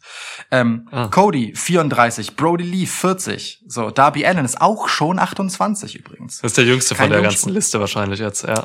Ähm, der jüngste Mann, genau. Adam Page war auch 28, als er den Tag-Title gewann. Mhm. So, bei den Tag-Titles ist es auch so. Äh, SCU sind in den 40ern, ähm, FTA in den 30ern, die Young Bucks sind auch in den 30ern. Ja. Das sieht bei NXT genauso aus, das sieht bei SmackDown genauso aus, das sieht bei Raw genauso aus. Das ist einfach ganz normal, so, ne? Also, äh, im Prinzip, selbst wenn du so allgemein in den Sport guckst, der Zenit einer Sportkarriere liegt meistens so, naja gut, bei vielen anderen Sportarten so in den Endzwanzigern und dann in die 30er rein. Im Wrestling hat das, glaube ich, schon noch gut Luft nach hinten, dadurch, dass es eben einen sehr erzählerisch, Ja. ähm, äh, ja, äh, angehauchter, möchte ich fast sagen. Nein, also ein erzählerisch dominierter Sport ist, wo Erfahrung einfach eine Riesenrolle spielt. So, wo, wo, wo man halt auch einfach eine viel längere Karriere letztendlich haben kann als in den meisten anderen Profisportarten. Das ist halt kein Young Man's Game, so. Mhm. Und selbst in der Women's Division. Hikaru Shida ist 32. Mhm. Nyla Rose ist 38. Riho, okay, die war 22, als sie Champ wurde. aber, aber Rhea Ripley war auch 23. Auch hier, du vergleichst NXT und, und AW und du kriegst genau das gleiche Bild. Ja. So. Es ist, weißt du, AW ist Krass. was das angeht, komplett einfach etabliert. So, sie machen es so, wie das im Wrestling halt ist. So, du hast einfach einen gewissen Erfahrungsschatz und ein gewisses Alter erreicht, eine gewisse Routine, Sicherheit gehört auch dazu und auch einen gewissen Status, wenn du in diese Position eines äh, Gürtels kommst letztendlich. Und das braucht es halt. AW ist halt nicht dieser dieses Jugendforschprojekt, in dem man solche Spielchen macht, so, ne? Also ich meine, was würde es denn bedeuten, wenn du so einen 23-jährigen als Top-Titelträger hättest? Naja, du müsstest halt einfach eine Menge Leute mit ziemlich stabilem Status einfach reihenweise an ihm abprallen lassen, damit er nachhaltig von ihnen gepusht wird.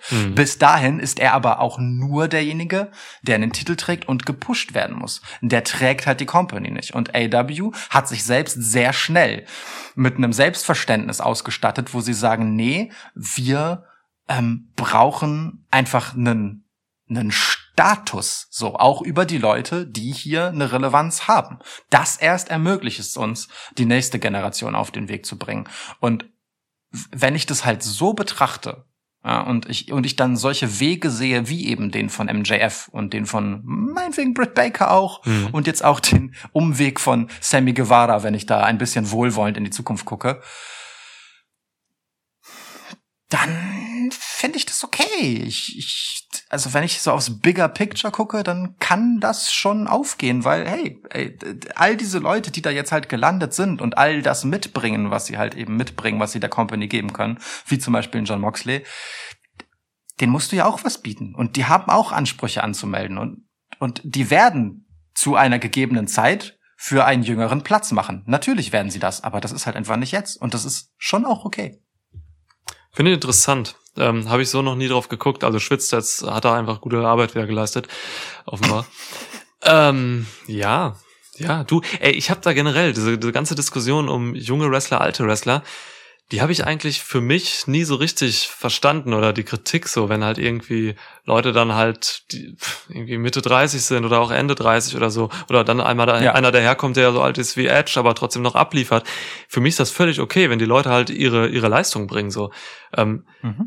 ne, also du hast es ja gesagt, es am besten ist ein ein Sportler, wenn er eben den einen großen Erfahrungsschatz hat in dem, was er da tut, so, denn das hilft, egal was du Oh ja. machst, und gleichzeitig aber noch körperlich äh, voll mitgehen kann. So, das sind eben Ja. im Wrestling oft Leute Anfang 30. So, so ein, ne, manche halten sich länger in dieser tollen Phase, Erfahrung Mhm. und gleichzeitig leistungsfähig. So, ähm, so ein AJ Styles ist da halt ein, ein tolles Beispiel für jemanden, der das einfach schon viel zu lange macht, wo es schon wirklich unheimlich wird. Aber auch so ein AJ Styles. Und du hast ja eben gesagt, ne, Wrestling funktioniert halt viel erzählerisch. AJ Styles wrestelt halt heute auch nicht mehr so, wie er das mit 25 gemacht hat. So, Nee. ähm, das Ja. ist genau richtig. Ähm, aber dann hast du halt mittlerweile auch diese Erfahrung, um das halt trotzdem gut aussehen zu lassen, was du da machst. Also das ist das ist schon, das ist schon cool. Also ich, ich, ich sehe sogar lieber erfahrene ältere Leute im Ring, weil die halt eben auch einfach schlichtweg versierter sind als Leute, die jetzt irgendwie Ja. 22 sind, aber wo dann die Erfahrung fehlt und die dann vielleicht auch gewisse Momente, wenn mal was schief läuft im Match, nicht ausgleichen können, weil sie nicht wissen wie und so. Ähm, Mhm. ich frage mich halt nur, wie ist das für jüngere Leute? Ich meine, wir beide sind in unseren 30ern. Mm, Wenn ich jetzt irgendwie ein 19-jähriger AEW-Zuschauer bin, so, ich habe keine Ahnung, ich kann mich da schlecht reinversetzen. Wie ist das? Stört einen das dann, wenn der Champ, wie alt ist Omega, 37 ist oder so? Ist das dann, 37. denkt man dann, okay, ach, da kann ich mich jetzt irgendwie nicht so reinversetzen, weil der so viel älter ist als ich oder so? Weiß ich nicht. Ich glaube, also bei Omega ist es eh egal, der ist ja Heel. ja, stimmt, So. stimmt. Ähm, Identifikation Moxley, muss der, mit Faces stattfinden, ja. Genau, also Moxley, der jetzt auch nicht viel jünger ist als Omega, hat aber halt auch nicht dieses Auftreten eines alten Herren, ne? Und machen wir uns nichts vor. Du hast ja gesagt, wir sind in unseren 30ern. Wer hätte es gedacht, ja? Nein, also im Ernst jetzt. Ähm, ich, ich, man, man ist ja nun wirklich noch nicht alt in dem Alter und ich glaube, das stört erst einmal nicht, weil es ja auch in gewisser Weise gelernt ist. Also ne, in Film und Fernsehen, in anderen Sportarten und so. Du bist halt ständig damit konfrontiert, dass die etablierten Leute ein gewisses Alter haben und äh, die jungen, frischen, die du cool findest, weil sie jung und frisch sind und denen du auch gewisse Zugeständnisse erlaubst an die Qualität ihrer Arbeit, weil sie eben noch jung sind. Hm. Naja, die sind dann halt jung. Und, und das ist auch okay. Und vielleicht sind das auch die, mit denen du dich nochmal anders identifizierst als mit den Älteren. Aber das ist ja auch äh, in Ordnung. So, weil die haben ihren Status zu Recht. So, also ich glaube, das macht, ändert nichts an der Legitimation. Ähm, und es ist auch nicht die Aufgabe von John Moxley, dass Leute sagen, boah, äh, äh, ich, John Moxley ist genau wie ich, äh, 19-jähriger AW-Fan, sondern es ist eher so, ähm, geil, John Moxley ist ein cooler Typ, so, wenn das mein großer Bruder wäre, dann, dann wäre schon geil, der wird den allen ganz schön was erzählen. So, so auf die Art geht das ja auch, ne? Es reicht ja einfach, wenn man den cool findet, ganz egal, ob man Ja. sich darin sieht. So, und ähm, da sind es dann halt wirklich die, die Jungspunde, die man da hernimmt, die de vielleicht auch deswegen oft äh, weniger ausgeprägte Charaktere haben oder karikaturhafter sind, einfach um eine größere Identifikationsfläche zu bieten, so und und noch nicht so so ein fein ausdefinierter Charakter zu sein mit Ecken und Kanten und Nuancen und Tiefe, Hm. ähm, um eben bei einem größeren Teil des Publikums auf die Art zu resonieren. Ja, ja. Ich denke, das trifft's. Ja. Glaubst du, Verrückte Wendung hat das hier alles genommen. Ich, ich habe einen ganz anderen Podcast erwartet, muss ich übrigens zugeben. ja, du, ich, ich habe mir nur ein paar Personalien mitgenommen, über die ich reden wollte. So, von denen ich Mhm. denke, dass da, ne? Und das haben wir gemacht und jetzt äh, sind wir dann tatsächlich über die Gründe, glaube ich, auch zu vielen interessanten Erkenntnissen gekommen. Also diese Altersstruktur zum Beispiel der Champs finde ich mega interessant. So, weil ADAP kokettiert da tatsächlich immer mit diesem, mit diesem Duft der sehr jungen Wrestler so. Und die sind ja wirklich auch da, nur die haben halt eben entsprechende Positionen auch so, ne? Die haben dann halt mal irgendwie ein Match, die 22-Jährigen. So. Ja. ja, interessant. Aber, aber sie dürfen halt so langsam mit den Alten mitspielen, wenn man so möchte. Also, ne, schauen wir mal. Ähm, Darby Allen, wie gesagt, ist mit seinen 28 jetzt auch nicht mehr blutjung, aber trotzdem, ähm, ist halt ein Champ. So. Okay. Ähm, MJF, ich glaube 23 oder 24 ist der, Ja, ist krass. ähm, schickt, schickt sich an, äh, den Inner Circle zu übernehmen. Stabile Geschichte. Äh, Ricky Starks dürfte auch nicht so alt sein. Mhm. Ich schätze mal so Mitte 20 oder so, ich weiß es nicht genau. ja, ja.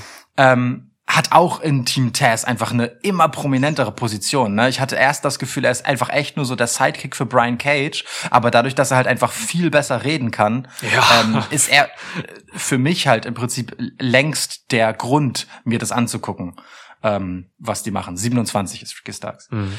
Ähm, da, da gibt's halt auf jeden Fall schon ein paar Namen, ähm, bei denen ich sagen würde, die drängen sich halt so langsam in den Vordergrund und der Vordergrund ist halt nicht immer die absolute Spitze, aber sie machen sich bereit dafür und das ist auch okay. So und auch auch Adam Page, der ist jetzt 30, so das ist noch lange ke- kein alter Wrestler, ne? So. Ja, ja. Ähm, das ist völlig in Ordnung. Ähm, bei, bei Adam Cole haben wir auch immer davon geredet, dass, dass, das ein äh, junger Hüpfer ist, so als NXT-Champ. Der war da halt auch 29, als er Champ wurde. Da hab ich nie von geredet. ins 30. Nein, aber so, ne? Ja. Ähm, der gilt ja auch nicht als so, oh Gott, der muss langsam mal einen Titel holen, der, der, der ist bald über sein Zenit oder Nee, sowas, nee. sondern der, der kommt halt gerade erst in seine Prime rein. So. Und das darf man halt nicht vergessen. Ja. Das sind alles Leute, die haben noch Jahre zu gehen, bevor sie wirklich auf der Spitze ihrer Leistungsfähigkeit sind, bei allem, was wir über die Funktionsweisen dieses Sports und dieser äh, Art der Unterhaltungsshow Wrestling kennen. So. Mhm. Und insofern mache ich mir da ehrlicherweise nicht so wahnsinnig viel Sorgen. Sorgen mache ich mir darum, dass es einfach viel zu viele von denen gibt und dadurch ganz viele immer so oszillieren, so immer mal nach oben geschwemmt werden und dann wieder abtauchen. Man nehme mal Private Party zum Beispiel. Mhm. Solche Entwicklungen, die, oder, oder Adam Page, hast du ja richtigerweise gesagt. Auch wenn der dauerhaft TV-Time hat, seine Bedeutung meandert doch so ein bisschen vor sich hin, so. Ähm, das macht mir dann schon eher Sorgen als, als so Geschichten wie jetzt die von den äh, problematisierten Namen. Ja. Von denen wir ursprünglich dachten, es wäre jetzt ganz problematisch. Und natürlich Darby Allen. Und da ist da, alles verloren. und- und da kommt dann auch eben dieses Problem hinzu, ne, mit diesem zu großen Kader äh, und dann gleichzeitig Ja. den ganzen äh, Kooperationen, wo man dann auch noch TV-Time an andere Leute abgeben muss, die gar nicht bei ADAP sind. So, ja, ja, das, ich glaube auch, also eben das Potenzial ist mega da, gerade diese Leute, die halt eben unter den Executive Vice Presidents so rumschwimmen. es ist ja wirklich so, ne? Du hast, du hast die Elite, das sind ne, die Vice Presidents, Omega, Cody, Nick und Matt Jackson. So. Und äh, dann hast du halt wirklich äh, darunter diese große Masse, wo ganz viele Junge auch bei sind, ein paar etablierte auch natürlich. So, ähm, aber aus diesen, aus dieser Masse von jungen Leuten, diese unfassbar viel, 50 Leute oder so, die jetzt wirklich zu diesen Jungen zählen, da sind dann halt echt so ein paar in diesen, in dieser kurzen Historie dieser Promotion jetzt rausgestiegen und haben sich irgendwie für mehr äh, angeboten. Eben auch die Leute, über die wir jetzt hier geredet haben, so. Ähm, und ich glaube, mit denen passiert definitiv was. Und da muss man halt mhm. gucken, so, ne? Dann hat man eigentlich ja für die Zukunft ziemlich gut gearbeitet, weil man hat halt diesen Pool ja weiterhin bestehen. So, wie schnell das jetzt geht und wer jetzt danach rückt und so, muss man gucken. Aber grundsätzlich ist dieser Pool unfassbar gut gegeben. So, da kann man mit Sicherheit viel rausmachen. Ja. Das Interessante wird halt einfach, äh, wann AW an den Punkt kommt, an dem sie einfach aktiv aussortieren müssen. Wo sie einfach sich in die Augen gucken müssen und sagen, Leute, wir haben zu viele Leute. Und da haben sich hier halt mal welche hervorgetan und andere eben nicht. So, die, die machen halt einfach Matches bei Dark. Dark ist einfach nur eine. Dark ist ja im Prinzip so gefühlt äh, FTW, nee, nicht FTW, OVW und wie ist das andere? FCW. Ja. So die beiden Farmligen von von WWE früher. Äh, NXT hat mal so diesen Status gehabt, ist aber längst dem Ganzen entwachsen. Hm. Ähm, ne, gefühlt ist das ja, du guckst dem beim Training zu, so. Also, wenn man jetzt gar, ganz hart sagen will. Das so. ist Einfach so. so wie Sparring. Ja. Ne? Ja. 15 Ähm, Matches in einer YouTube-Show, ja. Und ich weiß halt nicht, wie lange das, ja, auch einfach ein Status ist, bei dem du sagst, dafür habe ich jetzt jemanden auf der Gehaltsliste, ne? So, um, um ihn da so ein bisschen warm zu halten, denn großartiger Aufbau passiert dort halt einfach nicht über die Matches hinaus. So. Ja, das stimmt. Und das ist halt genau das, was am Ende den Unterschied macht, dass wir so über MJF, Darby Allen äh, und auch Ricky Starks jetzt zum Beispiel und Britt Baker geredet haben. Mann, das hat mit TV-Time zu tun. Das hat mit all dem zu tun, was sie auch zwischen ihren Matches machen. Bei Britt Baker ganz besonders. äh, ne? So, und das macht am Ende den Unterschied. Das Commitment, Zeit auf der Glotze zu kriegen. So. Und das fehlt den meisten Jungen. Vor allem dann, äh, wenn man ihnen Schützenhilfe eigentlich geben will und das dann so endet wie mit Private Party und Matt Hardy. So. Ja, ja.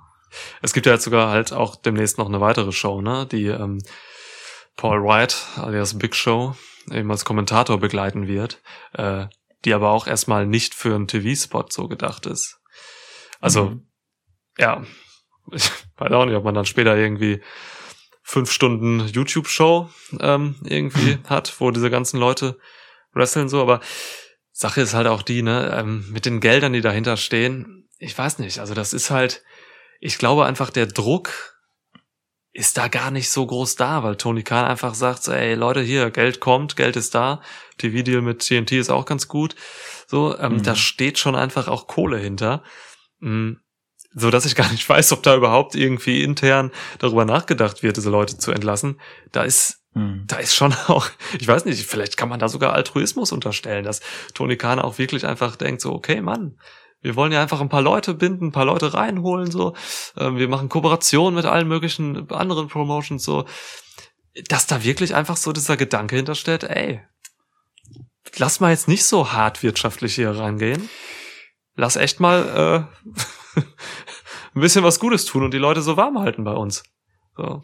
Das ist, das ist eine sehr schöne Sichtweise. Ähm, und es mag ein Teilaspekt sein, aber ich glaube dann doch eher an die Business-Seite des Ganzen, die da lautet, also wenn WWE den Markt leer signed und alle krassen Indie-Talente äh, erstmal zu NXT holt und dann mal gucken, Hm. ähm, und, und auch Leute, die den Indies entwachsen sind und zum Beispiel bei Impact halt äh, Stars waren, wie jetzt AJ Styles, Samoa Joe und so. Ja. Ähm, dann müssen wir das halt einfach auch machen. Und bei den Leuten, die halt einfach nicht bei uns unterschreiben wollen und auch immerhin nicht bei WWE unterschrieben haben, naja gut, die holen wir uns dann über Kooperation in die Shows rein. Scheiß drauf. Aber natürlich wollen wir das beste verfügbare Talent haben für uns und am besten an uns binden, damit sie niemand anders hat. So, damit wir ihre Karrieren letztendlich ähm, haben können, wenn sie so weit sind, diesen Schritt zu machen, so lieber hier als woanders. Ja. Und bei all denen, die wir eben nicht exklusiv kriegen, die holen wir uns trotzdem in unsere Show, indem wir Kooperation machen. So, ähm, das hat natürlich trotzdem was Nettes und altruistisches, weil die eben auch alle äh, ihre Brötchen verdienen darüber. Aber gleichzeitig ist es halt auch einfach ein absolut stabiler Business-Move, äh, der dich eben davor schützt, dass die Konkurrenz sich Leute holt. So, fertig. Ja, das klappt ja auch sogar einigermaßen gut, ne? Also Ja, Außer bei der, Ja. also ne, NXT hat jetzt zum Beispiel ziemlich viele gute, talentierte ähm, Frauen verpflichtet, so Priscilla Kelly und so, ähm, die auch schon im Dunstkreis waren zum- von AEW zum Teil. Da ist es noch nicht so, also mit der Women's Division kann man noch nicht so wirklich die diese Ziele verfolgen, glaube ich. die hat ja auch keine Priorität. Hat, genau, genau. Die hat halt auch einfach keine Priorität, deswegen guckt man da, glaube ich, gern drüber weg. Äh, aber ja, das mit den anderen Geschichten, mit den Kooperationen und so, das, das, das mag stimmen. Es hat natürlich auch alles Vorteile. Also nichts wird aus reinem Altruismus getan in der Wirtschaftswelt, so das gerade da. Ja. Ja, spannend. Also es, es, das Geile an AEW ist halt wirklich, ähm, es, es, es bleibt einfach spannend, äh, das zu beobachten, diese Entwicklung zu verfolgen. Ähm, wie, wie, wir das auch damals bei TNA gemacht haben und so. Das sind so, Oh immer ja. wenn, wenn, wenn irgendwelche neuen Promotions aufstreben, so, ich, ich, ich find's einfach geil zu gucken, was da passiert und auch die Mechanismen zu verfolgen und so. Ey, da bringt schon jetzt nochmal einfach mit dem Hintergrund und den Personalien und so einfach nochmal was mit, was auch irgendwie andere aufstrebende Shows wie eben TNA oder, keine Ahnung, Lucha Underground oder was, ähm, nicht hatten. Das Boah. ist schon anders einfach. Das unterscheidet sich dann schon immer. Aber im Prinzip ist es dann doch immer so die Konkurrenz zu WWE. Und dann, ey, ich, also es, es macht Spaß, das zu verfolgen, weil man auch immer überrascht wird. So, ob es dann solche Ja. Moves sind wie jetzt irgendwie so ein Big Show Signing oder so. Oder einfach irgendwelche anderen Überraschungen. Äh, ein Exploding Barbed Wire Deathmatch zum Beispiel. So. Äh, Oder, oder, oder ein Cracker Barrel Match. Oh, es gibt überhaupt keine Cracker Barrel Matches mehr. Ich weiß nicht, Es- wie kann wie ja. kann man diese Kooperation aufgeben? Das war das, was mich zu Aid abgeholt hat. Es war nicht meine jahrelange Verbundenheit mit The Elite. Nein, Cracker Barrel. Es Tut mir leid, dass ich diese Wunde auffühlen Ja. musste. ähm, aber das Ding ist, es ist halt witzig, ne? Also äh, wenn wir die vorhin angesprochene äh, erste AEW-Folge, die wir in diesem Jahr gemacht haben zusammen, einmal als Vergleich zu dieser Episode ranholen, dann dann kamen wir dort ja zusammen, um unserer Beziehung zu dem Produkt auf den Zahn zu fühlen, ne? Und zu sagen, so was macht das eigentlich gerade mit uns? Mhm. So und heute Heute haben wir gesagt, na, wir gucken uns jetzt mal wirklich Einzelschicksale an, ein Stück weit, also äh, die Karrieren von von Leuten und stellen uns die Frage: Macht AEW eigentlich seine eigenen Stars? Investieren die in die nächste Generation in ein eigenes Standing? Ähm, d- ja, ne, weil es, es gehört ja einfach zum Standing der Company eigene Stars hervorbringen zu können. Das hast du am Anfang ja schön gesagt. so, Ja, ne? ist Sich wichtig. Nicht nur mit den Lorbeeren, die andere mitbringen, zu schmücken, sondern einfach selbst den Status zu haben, dass man Stars kreieren kann. Ja. Und ähm, und es ist witzig, wie unterschiedlich sich das halt anfühlt, weil äh, ich bleib halt dabei. Ne, da hat sich jetzt in den letzten äh, Wochen seit besagter Episode 116 war das oder was? 117. 117, ja. Seit Episode 117 hat sich da nicht viel getan. Ich finde AW nicht viel interessanter und unterhaltsamer. Es ist immer noch in vielen Punkten nicht besonders meine Tasse Tee und in anderen Punkten äh, schon und ich mag es gern. Mhm. Aber wenn ich es halt aus der Position äh, betrachte, was tut das für Wrestling insgesamt? Für die Talente, die dort sind? Für einfach den Sport? Ähm, dann ist das total wichtig und gut und an vielen Stellen fühlt es sich auch sehr viel richtiger an, äh, als wenn ich da einfach nur so mit meinem Geschmack rangehe und mir das TV-Produkt angucke. Und das ist, puh, das ist äh, eigentlich äh, aller Ehren wert und ein großes Lob, das ich AEW da aussprechen muss. Natürlich unter dem Vorbehalt, dass es sein kann, dass sie all das verkacken, was wir heute als Potenziale prognostiziert haben, aber es sieht im Moment ja nicht so aus. Ja, ja, so geht's mir halt auch. Also die, die TV-Show Dynamite an sich ähm, ist eben auch nicht unbedingt meins äh, in erster Linie so. Ich find's unterhaltsam auch. Ich guck's mir auch immer an. Ähm, ich habe auch, ich konzentriere mich dann auf meine Lieblingsstränge so, meine Lieblingspersonalien. Aber im Prinzip, äh, ist es auch nicht unbedingt meine erste Show so. Aber ja, für den Sport ist das wahnsinnig wichtig. Auch wenn man mal guckt, was vor AEW war, so, ne? Da hat sich das Wrestling-Business Ja. zum Teil gerade in den USA wirklich im Kreis gedreht. Also es gab halt WWE und es gab halt dann eben die Indies, die, äh, es hat sich alles eben einem Brei bewegt. Die guten Leute hat WWE dann geholt, die ging zu NXT, so. Aber da war halt irgendwie nicht viel Bewegung drin. So. Und Mhm. mit AEW wurde dann echt tatsächlich nochmal richtig krass durchgemischt und es geht halt immer weiter mit irgendwelchen Überraschungen zum Teil halt einfach und so. Das, das macht schon echt was. Und ähm, ich bin gespannt, wie sich das auch, das ist ein eigener Podcast wert, den könnten wir mal machen, wie sich das auch eben auf die ganzen anderen Promotions äh, auswirkt. New Japan Pro Wrestling. Hm. Ich hätte nie gedacht, dass es diese Kooperation noch geben wird, nach dem, was, wie sich das alles so anfänglich entwickelt hatte damals. Ähm, Mhm. Das ist jetzt halt auch super interessant. Natürlich will New Japan auf den US-amerikanischen Markt noch weiter. Die müssen, ex- äh, die müssen expandieren. So. Und, also, das sind ja jetzt mittlerweile echt, das ist eine Liste an Promotions, äh, die da, die da jetzt in Kooperation mit AEW stehen. So. Mhm. Da bewegt sich einfach so viel. Und gleichzeitig setzt das auch äh, oder bringt das mit sich, dass WWE sich auch irgendwie neu formieren muss oder gewisse Dinge anders machen muss. Bis jetzt machen sie da noch nicht viel. Das muss man ganz klar sagen. Ähm, ich sehe auch NXT nie wirklich immer als dieses große reaktionäre Produkt, da da passiert, also ne, in der Hinsicht, dass da reagiert wird st- ständig auf irgendwas. Kein Meter. Also inhaltlich gar nicht, eher nur von so, keine Ahnung, wann legen wir mal unser Takeover-Event oder so. Ähm, Mhm. und dann, aber, aber so im Großen und Ganzen ist das inhaltlich, hat, macht inhaltlich WWE keine großen Sprünge so. Also da, ja, aber das wird vielleicht auch irgendwann passieren, wenn diese Erfolgsstory von AEW so weitergeht. Dann Mhm. muss man natürlich echt mal gucken, was da passiert. Herr McMahon. Ja, Wenn es dann noch Herr McMahon ist. ja, Herr Levesque. Genau. Frau McMahon. Frau, Frau McMahon. Levesque. Ähm, ja. So, äh, ähm, äh, nun, also, äh, was ist denn unser Fazit? Unser Fazit ist, äh, AW ist vielleicht keine Revolution gewesen bisher, um mal wieder diese platte, abgedroschene äh, Formel aus dem anstehenden Pay-per-View zu verwenden, aber ähm, dann doch irgendwie etwas, das die Revolution so langsam schleichend vorbereitet. Hm? Ja, also wenn man das jetzt auf wirklich die, die Stars oder die Einzelpersonal, die Einzelschicksale, wie du eben gesagt hast, bezieht, dann ist da noch nicht viel Revolution passiert. So, wir haben jetzt noch nicht den großen eigenen hausgemachten Topstar so bei ADAP. Ähm, wir haben aber wahnsinnig viele Potenziale da. Und da muss man jetzt irgendwann langsam anfangen, 2021 so diese Schritte zu tun. So, wir haben herausgearbeitet, dass das an vielen Stellen jetzt auch gut möglich ist. ähm, in der Hinsicht, ja, erwarte ich da schon einiges, dass man da auch irgendwie 2022 oder so dann wirklich eben mit selbstgemachten Stars reingehen kann und dann auch sich nochmal neu beweisen kann gegenüber den, der Mhm. Konkurrenz. So.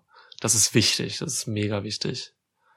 Ja, und da muss Ja. man halt echt gucken, ey, ich habe keine Ahnung, ich weiß nicht, ich, ich hoffe, ich habe ja mal gesagt in dieser Wunschepisode irgendwann, oder da ging, ich weiß gar nicht mehr, was das war, da ging es irgendwie darum, was ich als erstes machen würde. Ich würde halt erstmal ganz viele Leute rausschmeißen. So, ähm, Ja. da, da, da würde ich weiter, da bin ich weiterhin bei, so dass man eben diesen großen aufgeblähten Kader, dass man das so nicht weiterführen kann. Außer man kriegt vielleicht noch irgendwie weitere TV-Shows oder so, dass man echt noch auslagern kann. Weißt du? Mhm. Das wäre Ja, ja, eine voll. Option für die ähm, mittelfristige Zukunft. So. Ja, das ist aber das ist eine, puh, das ist eine Herausforderung, Ja. wie, wie man damit umgehen will. Ne? Also, Allerdings. Ja. Gerade Aufbauarbeit ist, wie gesagt, vor allem ein zeitliches Investment und da ist äh, ein allzu zahlreich besetzter Kader natürlich äh, eher hinderlich als förderlich. Mhm. Apropos Kader und besetzt, ähm, du hast ein Ranking versprochen eingangs zur Episode. Wir müssen, glaube ich, noch liefern. Ähm, Ach so, kacke, ja, stimmt. was hältst du denn davon, wenn wir versuchen, mh, mal so nach vorne zu blicken in die Prime sozusagen, wenn wenn wir wenn wir sagen äh, fünf Namen, äh, von denen wir denken, das werden, wenn wir mal auf AW zurückblicken, fünf Namen gewesen sein, bei denen man sagt, sobald sie ihre Prime erreicht haben, also also Mitte 30 oder sowas, Mhm. das sind richtig gestandene Stars. Wer hat da das größte Potenzial? Mm, Das? Sowas? mm, das finde ich gut, ja. Und Ja, dann auch Ist das Ranking, nach deinem Geschmack? das ist nach meinem Geschmack. Und dann auch so wirklich, Platz eins ist der Typ, der am meisten Standing bekommt, sich erarbeitet. Hm? Okay, okay. Ja? Ja, ich mache mir mal nebenbei hier die Liste auf. Boah, dieser 70 Männerkader ist halt echt krass. Und Damen, Damen sind auch über 20 mittlerweile. Das ist krass. So, dann, dann guck doch mal rein. Was Ja. ist, äh, was ist der größte Star nach vorne blickend, den du für AEW siehst, den sie kreieren können?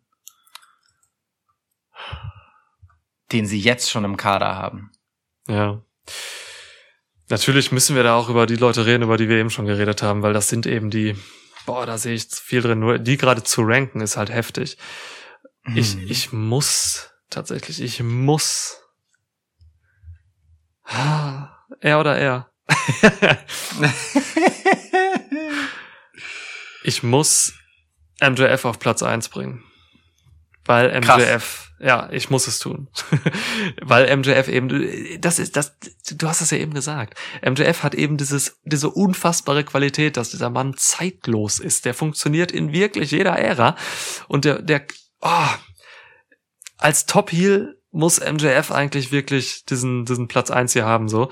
Er soll dieser arrogante Oldschool-Heel sein, der sich aber eben auch über seinen Micwork und so wirklich auch so eine, so eine Legacy, so eine Charakter, Legacy erarbeitet in seinem Heel-Dasein. Das kann so einer sein, auf den blickt man irgendwann zurück und weiß, okay, der war immer MJF. Der hat nie irgendwelche Kackwechsel gemacht. Der war nicht mal wie Big Show dann irgendwie der nette Big Show und der böse Big Show. Der ist einfach immer MJF so. Und das, das ist so wichtig im Wrestling und das gibt's kaum noch. Und ich glaube, er kann das. So. Und dass er Mhm. wrestlerisch halt eben auch sogar noch mithalten kann, wie das 2020 bewiesen hat. Das ist ja unfassbar. Also wie gut ist denn MJF bitte? So. Ja, Platz eins. Ja, okay, das, das finde ich bemerkenswert. Ähm, ich, ich kann MJF aus den Gründen, die du für Platz eins genannt hast, nicht Platz eins geben. ähm, denn dass er in jeder Zeit stattfinden kann, bedeutet gleichzeitig, und das meine ich jetzt nicht negativ, äh, aber es bedeutet gleichzeitig eben auch, dass er ein Stück weit zu unbesonders ist. Er ist ein absolutes Ausnahmetalent am Mikrofon. Er ist ein mehr als solider Wrestler, so mit Hang zu sehr guten Matches, den richtigen Mhm. Blick für Details, der wirklich auch schon sehr weit ist, was sein In-Ring Storytelling angeht und so weiter. Aber er ist halt dann doch jemand mit einem ziemlichen Standard-Moveset, einem ziemlichen Standard-Charakter, ähm, einfach etwas, das man schon kennt. Und ich muss, wenn wir auf Potenzial gucken und nicht auf Exekution ähm, und was daraus gemacht wird, dann muss ich Darby Allen an die Eins setzen. Weil Darby Allen einfach so anders ist. Es gibt keinen zweiten Darby Allen und gab ihn nicht und es kann ihn wahrscheinlich auch nie wieder geben. Da fallen einfach ganz viele Sachen zusammen, auch dieses Mysterium, was ihn so umgibt, ne, was man halt so über seine Geschichte weiß und ähm, Hm. diese Wortkargheit, dass er eben nicht besonders gut reden kann, kann ihm zur Stärke gereichen, wenn man einfach sagt, er muss das nicht. Man muss nur diesen Charakter und das Besondere, was er mit sich bringt und im Ring ist er halt unverwechselbar Mhm. ähm, das muss man kultivieren. Und man darf es nicht überschatten und unter den Scheffel stellen. Und man muss es schaffen, das spannend zu halten. Und das ist die allergrößte Aufgabe, die Darby Allen und die AEW ähm, haben, ähm, ihn spannend zu halten. Denn er kann sich selbst nicht unendlich viel Neues hinzufügen. Ja. Aber das konnte zum Beispiel der Undertaker, und ich will die beiden nicht vergleichen, aber der konnte das halt auch nicht. So. Das war eine Bank. Wenn der kam, wusstest du, was du kriegst. So. Und das hat gereicht. Und äh, so etwas, aber auf eine völlig andere Art. Das ist das Maximum, was Darby Allen sein kann. Die Frage ist nur, macht irgendein Körper das mit? ja, auch, auch Darby Allin muss sich irgendwann anpassen. Ähm, ich, also ich wusste, dass du Darby Allen nennst hier und Darby Allen ist eben special und deswegen macht das mit Blick auf Potenzial total Sinn. Ich habe bei Darby nur die Angst, dass er ein ziemlich plötzliches Ceiling erreicht, dass er, dass er tatsächlich limitiert ist in dem, was er werden kann. Dass er erstmal weitergeht mit diesem Special-Dasein so, ähm, seine Stärken auch hat. Aber Darby Allen hat zum Beispiel, anders als MJF, wo ich äh, wenig schw klassische Schwächen sehe, hat die Schwäche, er kann zum Beispiel nicht reden. Natürlich kann er das Mhm. kompensieren, also nicht gut. Er kann schon sprechen, der Mann. Ähm, natürlich kann er das kompensieren mit eben anderen Sachen, mit seinen Stärken, mit dem, mit, mit Gestik, Mimik und Aura und Charisma so. Aber ich habe irgendwie Angst, dass dieser Charakter irgendwann relativ schnell auserzählt ist. So. Mhm. Kultivieren Ja. ist, ein, ist ein gutes Stichwort. Da was zu finden, was er dann aber auch wirklich machen kann, das muss der Mann noch beweisen. Das sehe ich noch nicht. Ich weiß nicht, ob Darby Ja. Allen was anderes Ja. kann als das, was er bis jetzt gezeigt hat. So. Da, absolut, ey, völlig, ne? Und äh, du hast eine, vielleicht unabsichtlich, aber eine sehr richtige äh, Wortwahl getroffen, nämlich äh, Darby Allen ist limitiert bei dem, was er werden kann. Alles, Er- was ich sage, ist immer beabsichtigt. Nein, aber jetzt im Ernst. Ja. Ähm, er kann nur bis zu einem gewissen Grad das beeinflussen, was aus ihm wird. Denn er ist tatsächlich limitiert in dem, was er mitbringt. Man muss, anders als bei MJF, muss man bei Darby Allen etwas aus ihm machen, Mhm. weil er nicht alles alleine werden kann. Ich glaube auch, ja. Äh, er hat das Potenzial, so, ähm, aber das kann er halt nicht alleine. Und äh, MJF hat was rein aus sich heraus, hat er mehr Potenzial. Das würde ich auch sagen. Er kann sehr viel von dem, was er werden kann, völlig alleine realisieren. Es braucht nicht so viel Schützenhilfe dafür. Mhm, ja. Mm, Aber ne, bei maximaler Ausschöpfung aller Möglichkeiten, ähm, ja, würde ich da trotzdem den Vorzug Darby Allen geben. Aber es ist gleichzeitig die viel, viel schwierigere Aufgabe. Ähm, aber deshalb natürlich sehr spannend. Lass uns, lass uns über die nächsten Plätze bitte schnell reden. Wir Ja. müssten uns so eine, keine Ahnung, so, so ein, zwei Sätze zu jedem Ding oder so machen. Na, die, die Diskussion, wer Nummer eins ist, ist doch eine, die Ja. kann man kurz mal ausbreiten. Absolut. Die anderen drei können wir jetzt ein bisschen schneller wegfrühstücken. Adam Page. Ja. Ganz einfach, weil der Mann einfach so relatable ist. Was ist eigentlich die deutsche Übersetzung dafür? Nahbar? Ähm, äh, äh, Irgendwie sowas. ja. Gute Frage. Man kann sich mit dem Mann einfach echt gut identifizieren. Identifikationspotenzial. Ja, meinetwegen. Man kann sich Ja. echt gut mit ihm identifizieren, wenn er Face ist, vor allem. So, Mhm. ähm, der Mann kann irgendwie, der, der hat, hat was an sich, was, was nicht viele haben. Der hat so eine nonchalante Art, äh, K-Fape zu sein.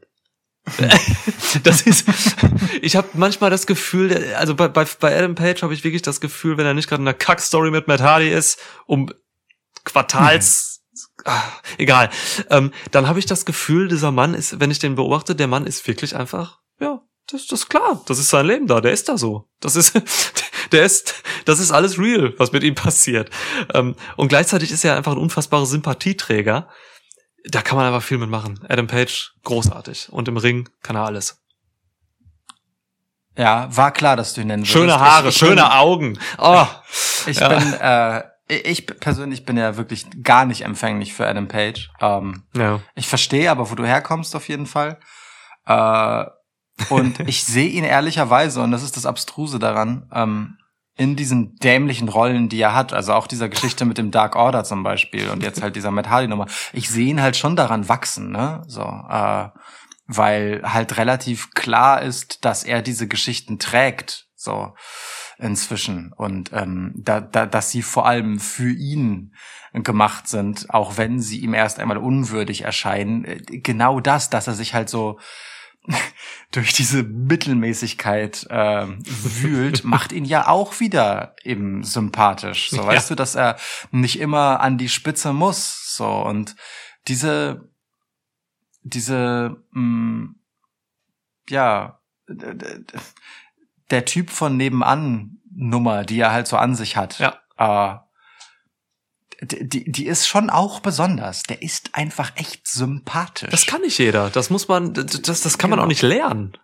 Ja, äh, Ja. das so, also ne, gerade auch wenn du dir den Rest von The Elite anguckst, er ist halt locker der sympathischste Typ da. Alter, wenn ich die Young Bucks mal irgendwann auf der Straße sehe oder die Middle-Aged Bucks, ähm, wie wir eben festgestellt haben.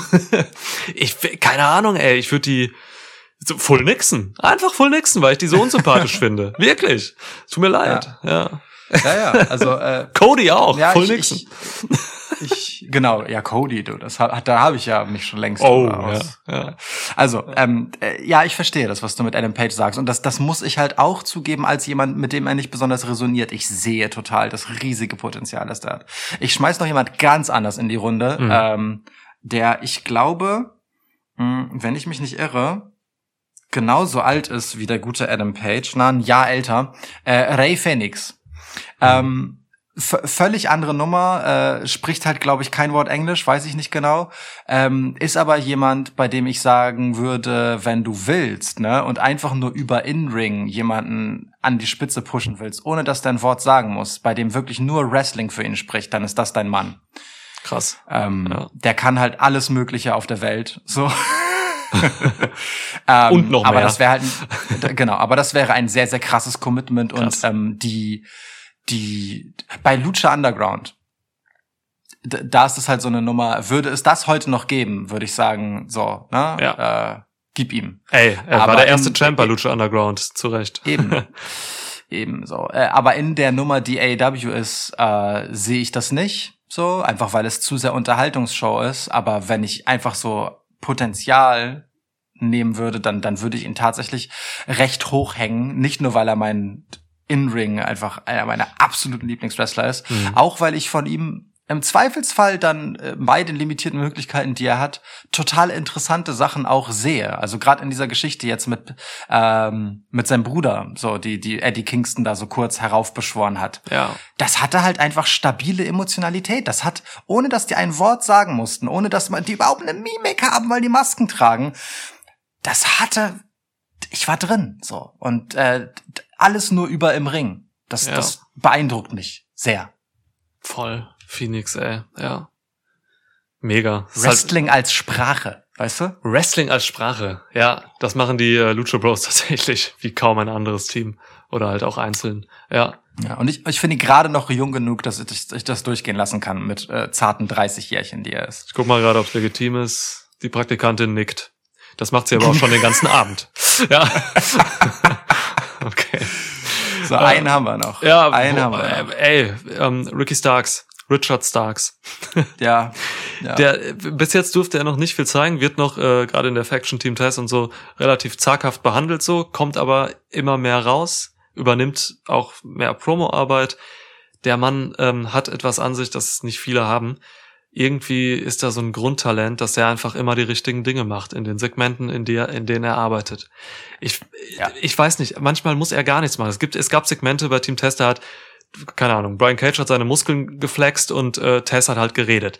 Ricky Starks war im Hintergrund, saß da einfach nur und hat eigentlich nichts gemacht. Aber der hat diese Segmente aufgewertet. Mit Absolut. irgendetwas, das ich gar nicht beschreiben kann. So, das ist ein unfassbares Talent, dieser Typ. Und ähm, im Ring gefällt er mir extrem. Der ist mega smooth, so nennt er sich ja auch selbst. Mhm. Also da kann er alles. Ähm, das ist ein, glaube ich, ein intelligenter junger Mann. Ich habe mal so ein Interview gesehen oder so ein, so ein komisches Segment. Frag mich, lagel mich nicht drauf fest, wo das war, aber da saß er mit dem Undertaker und drei anderen Wrestlern in irgendeinem Diner und hat sich über Wrestling unterhalten. Keine Ahnung, irgendwer hat eine Kamera draufgehalten und ähm, Undertaker hat irgendwas erzählt und, und Ricky Starks hat einfach zugehört und das aufgenommen und einfach so kluge Sachen entgegnet. Der Mann ist ein Juwel. Also bitte Ricky Starks in den nächsten Monaten pushen. Ja. Ja. Das äh, denke ich auch. Und ich würde als äh, Honorable Mention ähm, noch Jungle Boy mit reinwerfen. Danke. Ja. ultra jung, Ja. so 23. Ähm, aber die zaghaften Schritte, die er so in Richtung Aufmerksamkeit macht, die macht er gut und äh, da ist auch nichts überstürzt. So und ähm, all das Alberne, was sein Gimmick so mit sich bringt, äh, fängt er ja im Moment einfach ganz gut auf in den Momenten, wo er dann eben nicht auf den Schultern von Luchasaurus zum Ring getragen wird. Wenn der dann halt mal über sein Match mit Dax Howard spricht, Hm. ähm, dann nehme ich dem das ab und dann, dann nehme ich den auch anders wahr. Und im Ring ist er ohnehin jetzt schon absolut amtlich. Äh, ich, der kann auch eine tolle Karriere haben. Äh, hoffe, Dazu gehört aber tatsächlich, dass er irgendwann eben dieses Comedy-Gimmick und vielleicht auch diesen Namen äh, ablegen muss. So, ähm, aber das kann auch ein unfassbarer Sympathieträger sein äh, und Talent hat er halt auch zu Genüge. Ja, voll.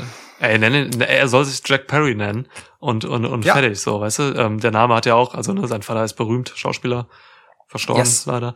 Ähm, also einfach als Jack Perry gehen irgendwann, wirklich. So. ah, ja. Ja, aber guck mal, das, was Ja. sind das denn für Namen und für Potenziale? Also bitte. Ja, So, ja. ist schon, ja, ja. Ich meine, äh, bei manchen ist der Weg äh, noch weiter, bei anderen ist der Weg schon weitgehend zurückgelegt. Bei manchen äh, gerät er gerade ins Straucheln. ja. Und äh, bei noch anderen er erscheint es sehr unwahrscheinlich, dass es passiert. So, Ray Phoenix. Aber Ja. meine Güte, ist das ein talentiertes Roster. ja, aber auch halt viel Schrat dabei, ne? Darf man auch nicht vergessen. So. ist richtig. Ja. Ja. ist richtig. Das ist halt, boah, ja. Aber es, es war jetzt nicht so, als hätten wir die Nadel im Heuhaufen suchen müssen. Nee, das absolut nicht. Und wir haben ja nur die Jungen jetzt genannt, so, ne? Ähm, Von, es sind ja auch ein paar echt gute etablierte bei. Wir haben Pack und solche Leute, ne? Also bitte. Ja, Ja. das ist schon, Oh ja. Ah, da kann man schon echt einiges mitmachen. Ich hoffe, ich hoffe, ADAP ähm, wird weiterhin erfolgreich sein und die richtigen Entscheidungen fällen, weil ADAP fällt gerade in diesen Tagen große Entscheidungen. In was für Hinsicht noch Ja. immer, ne? Die Kooperation oder so. Da ist so viel, was entschieden wird. Die, die Signings, sich so ein Big Show jetzt holen und so. Ich hoffe, das geht alles auf. Ich wünsche es denen wirklich. Ja. Ja. Ja, also das mit den großen Entscheidungen, das ist halt so eine Sache, da bin ich noch geteilter Meinung, ob ähm, die Altherren-Signings, auch wenn das im Fall von Big Show zum Beispiel jetzt halt kein aktiver äh, Wrestling-Posten ist, auch wenn Sting eine mäßig äh, aktive Wrestlerrolle hat, Hm. ähm, ich bin an dem Punkt, wo ich sage, ähm, vielleicht machst du dich irgendwann halt auch einfach kleiner, als äh, du solltest, wenn du dich halt an so Namen hochziehen willst, weißt du? Also Moxley damals war natürlich, boah, krass, wir haben WWE den weggenommen. Das war wichtig. ja. Das war wichtig, Ne? ja. So. Ähm, und Sting war auch, wir haben das äh, in einem Podcast entsprechend breitgetreten, nicht mehr als ein, nicht weniger als ein Coup, so Ja, eine ja. Sensation.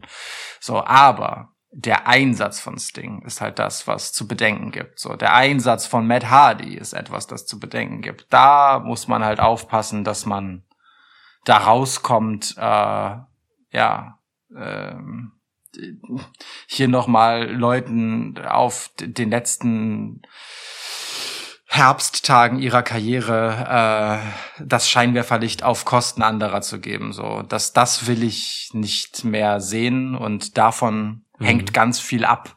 Ähm, es ist aber zu früh darüber jetzt zu urteilen, denn diese Geschichten sind noch nicht auserzählt. Es wird aber wichtig sein, wie die ausgehen. Ja, voll. Ja, sehe ich auch so. Ha! Alter, zwei Stunden, ey, der Podcast wieder, meine Güte. Fuck. Ja.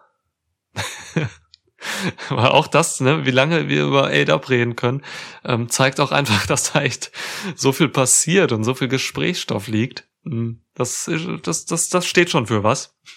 Ja, auf jeden Fall.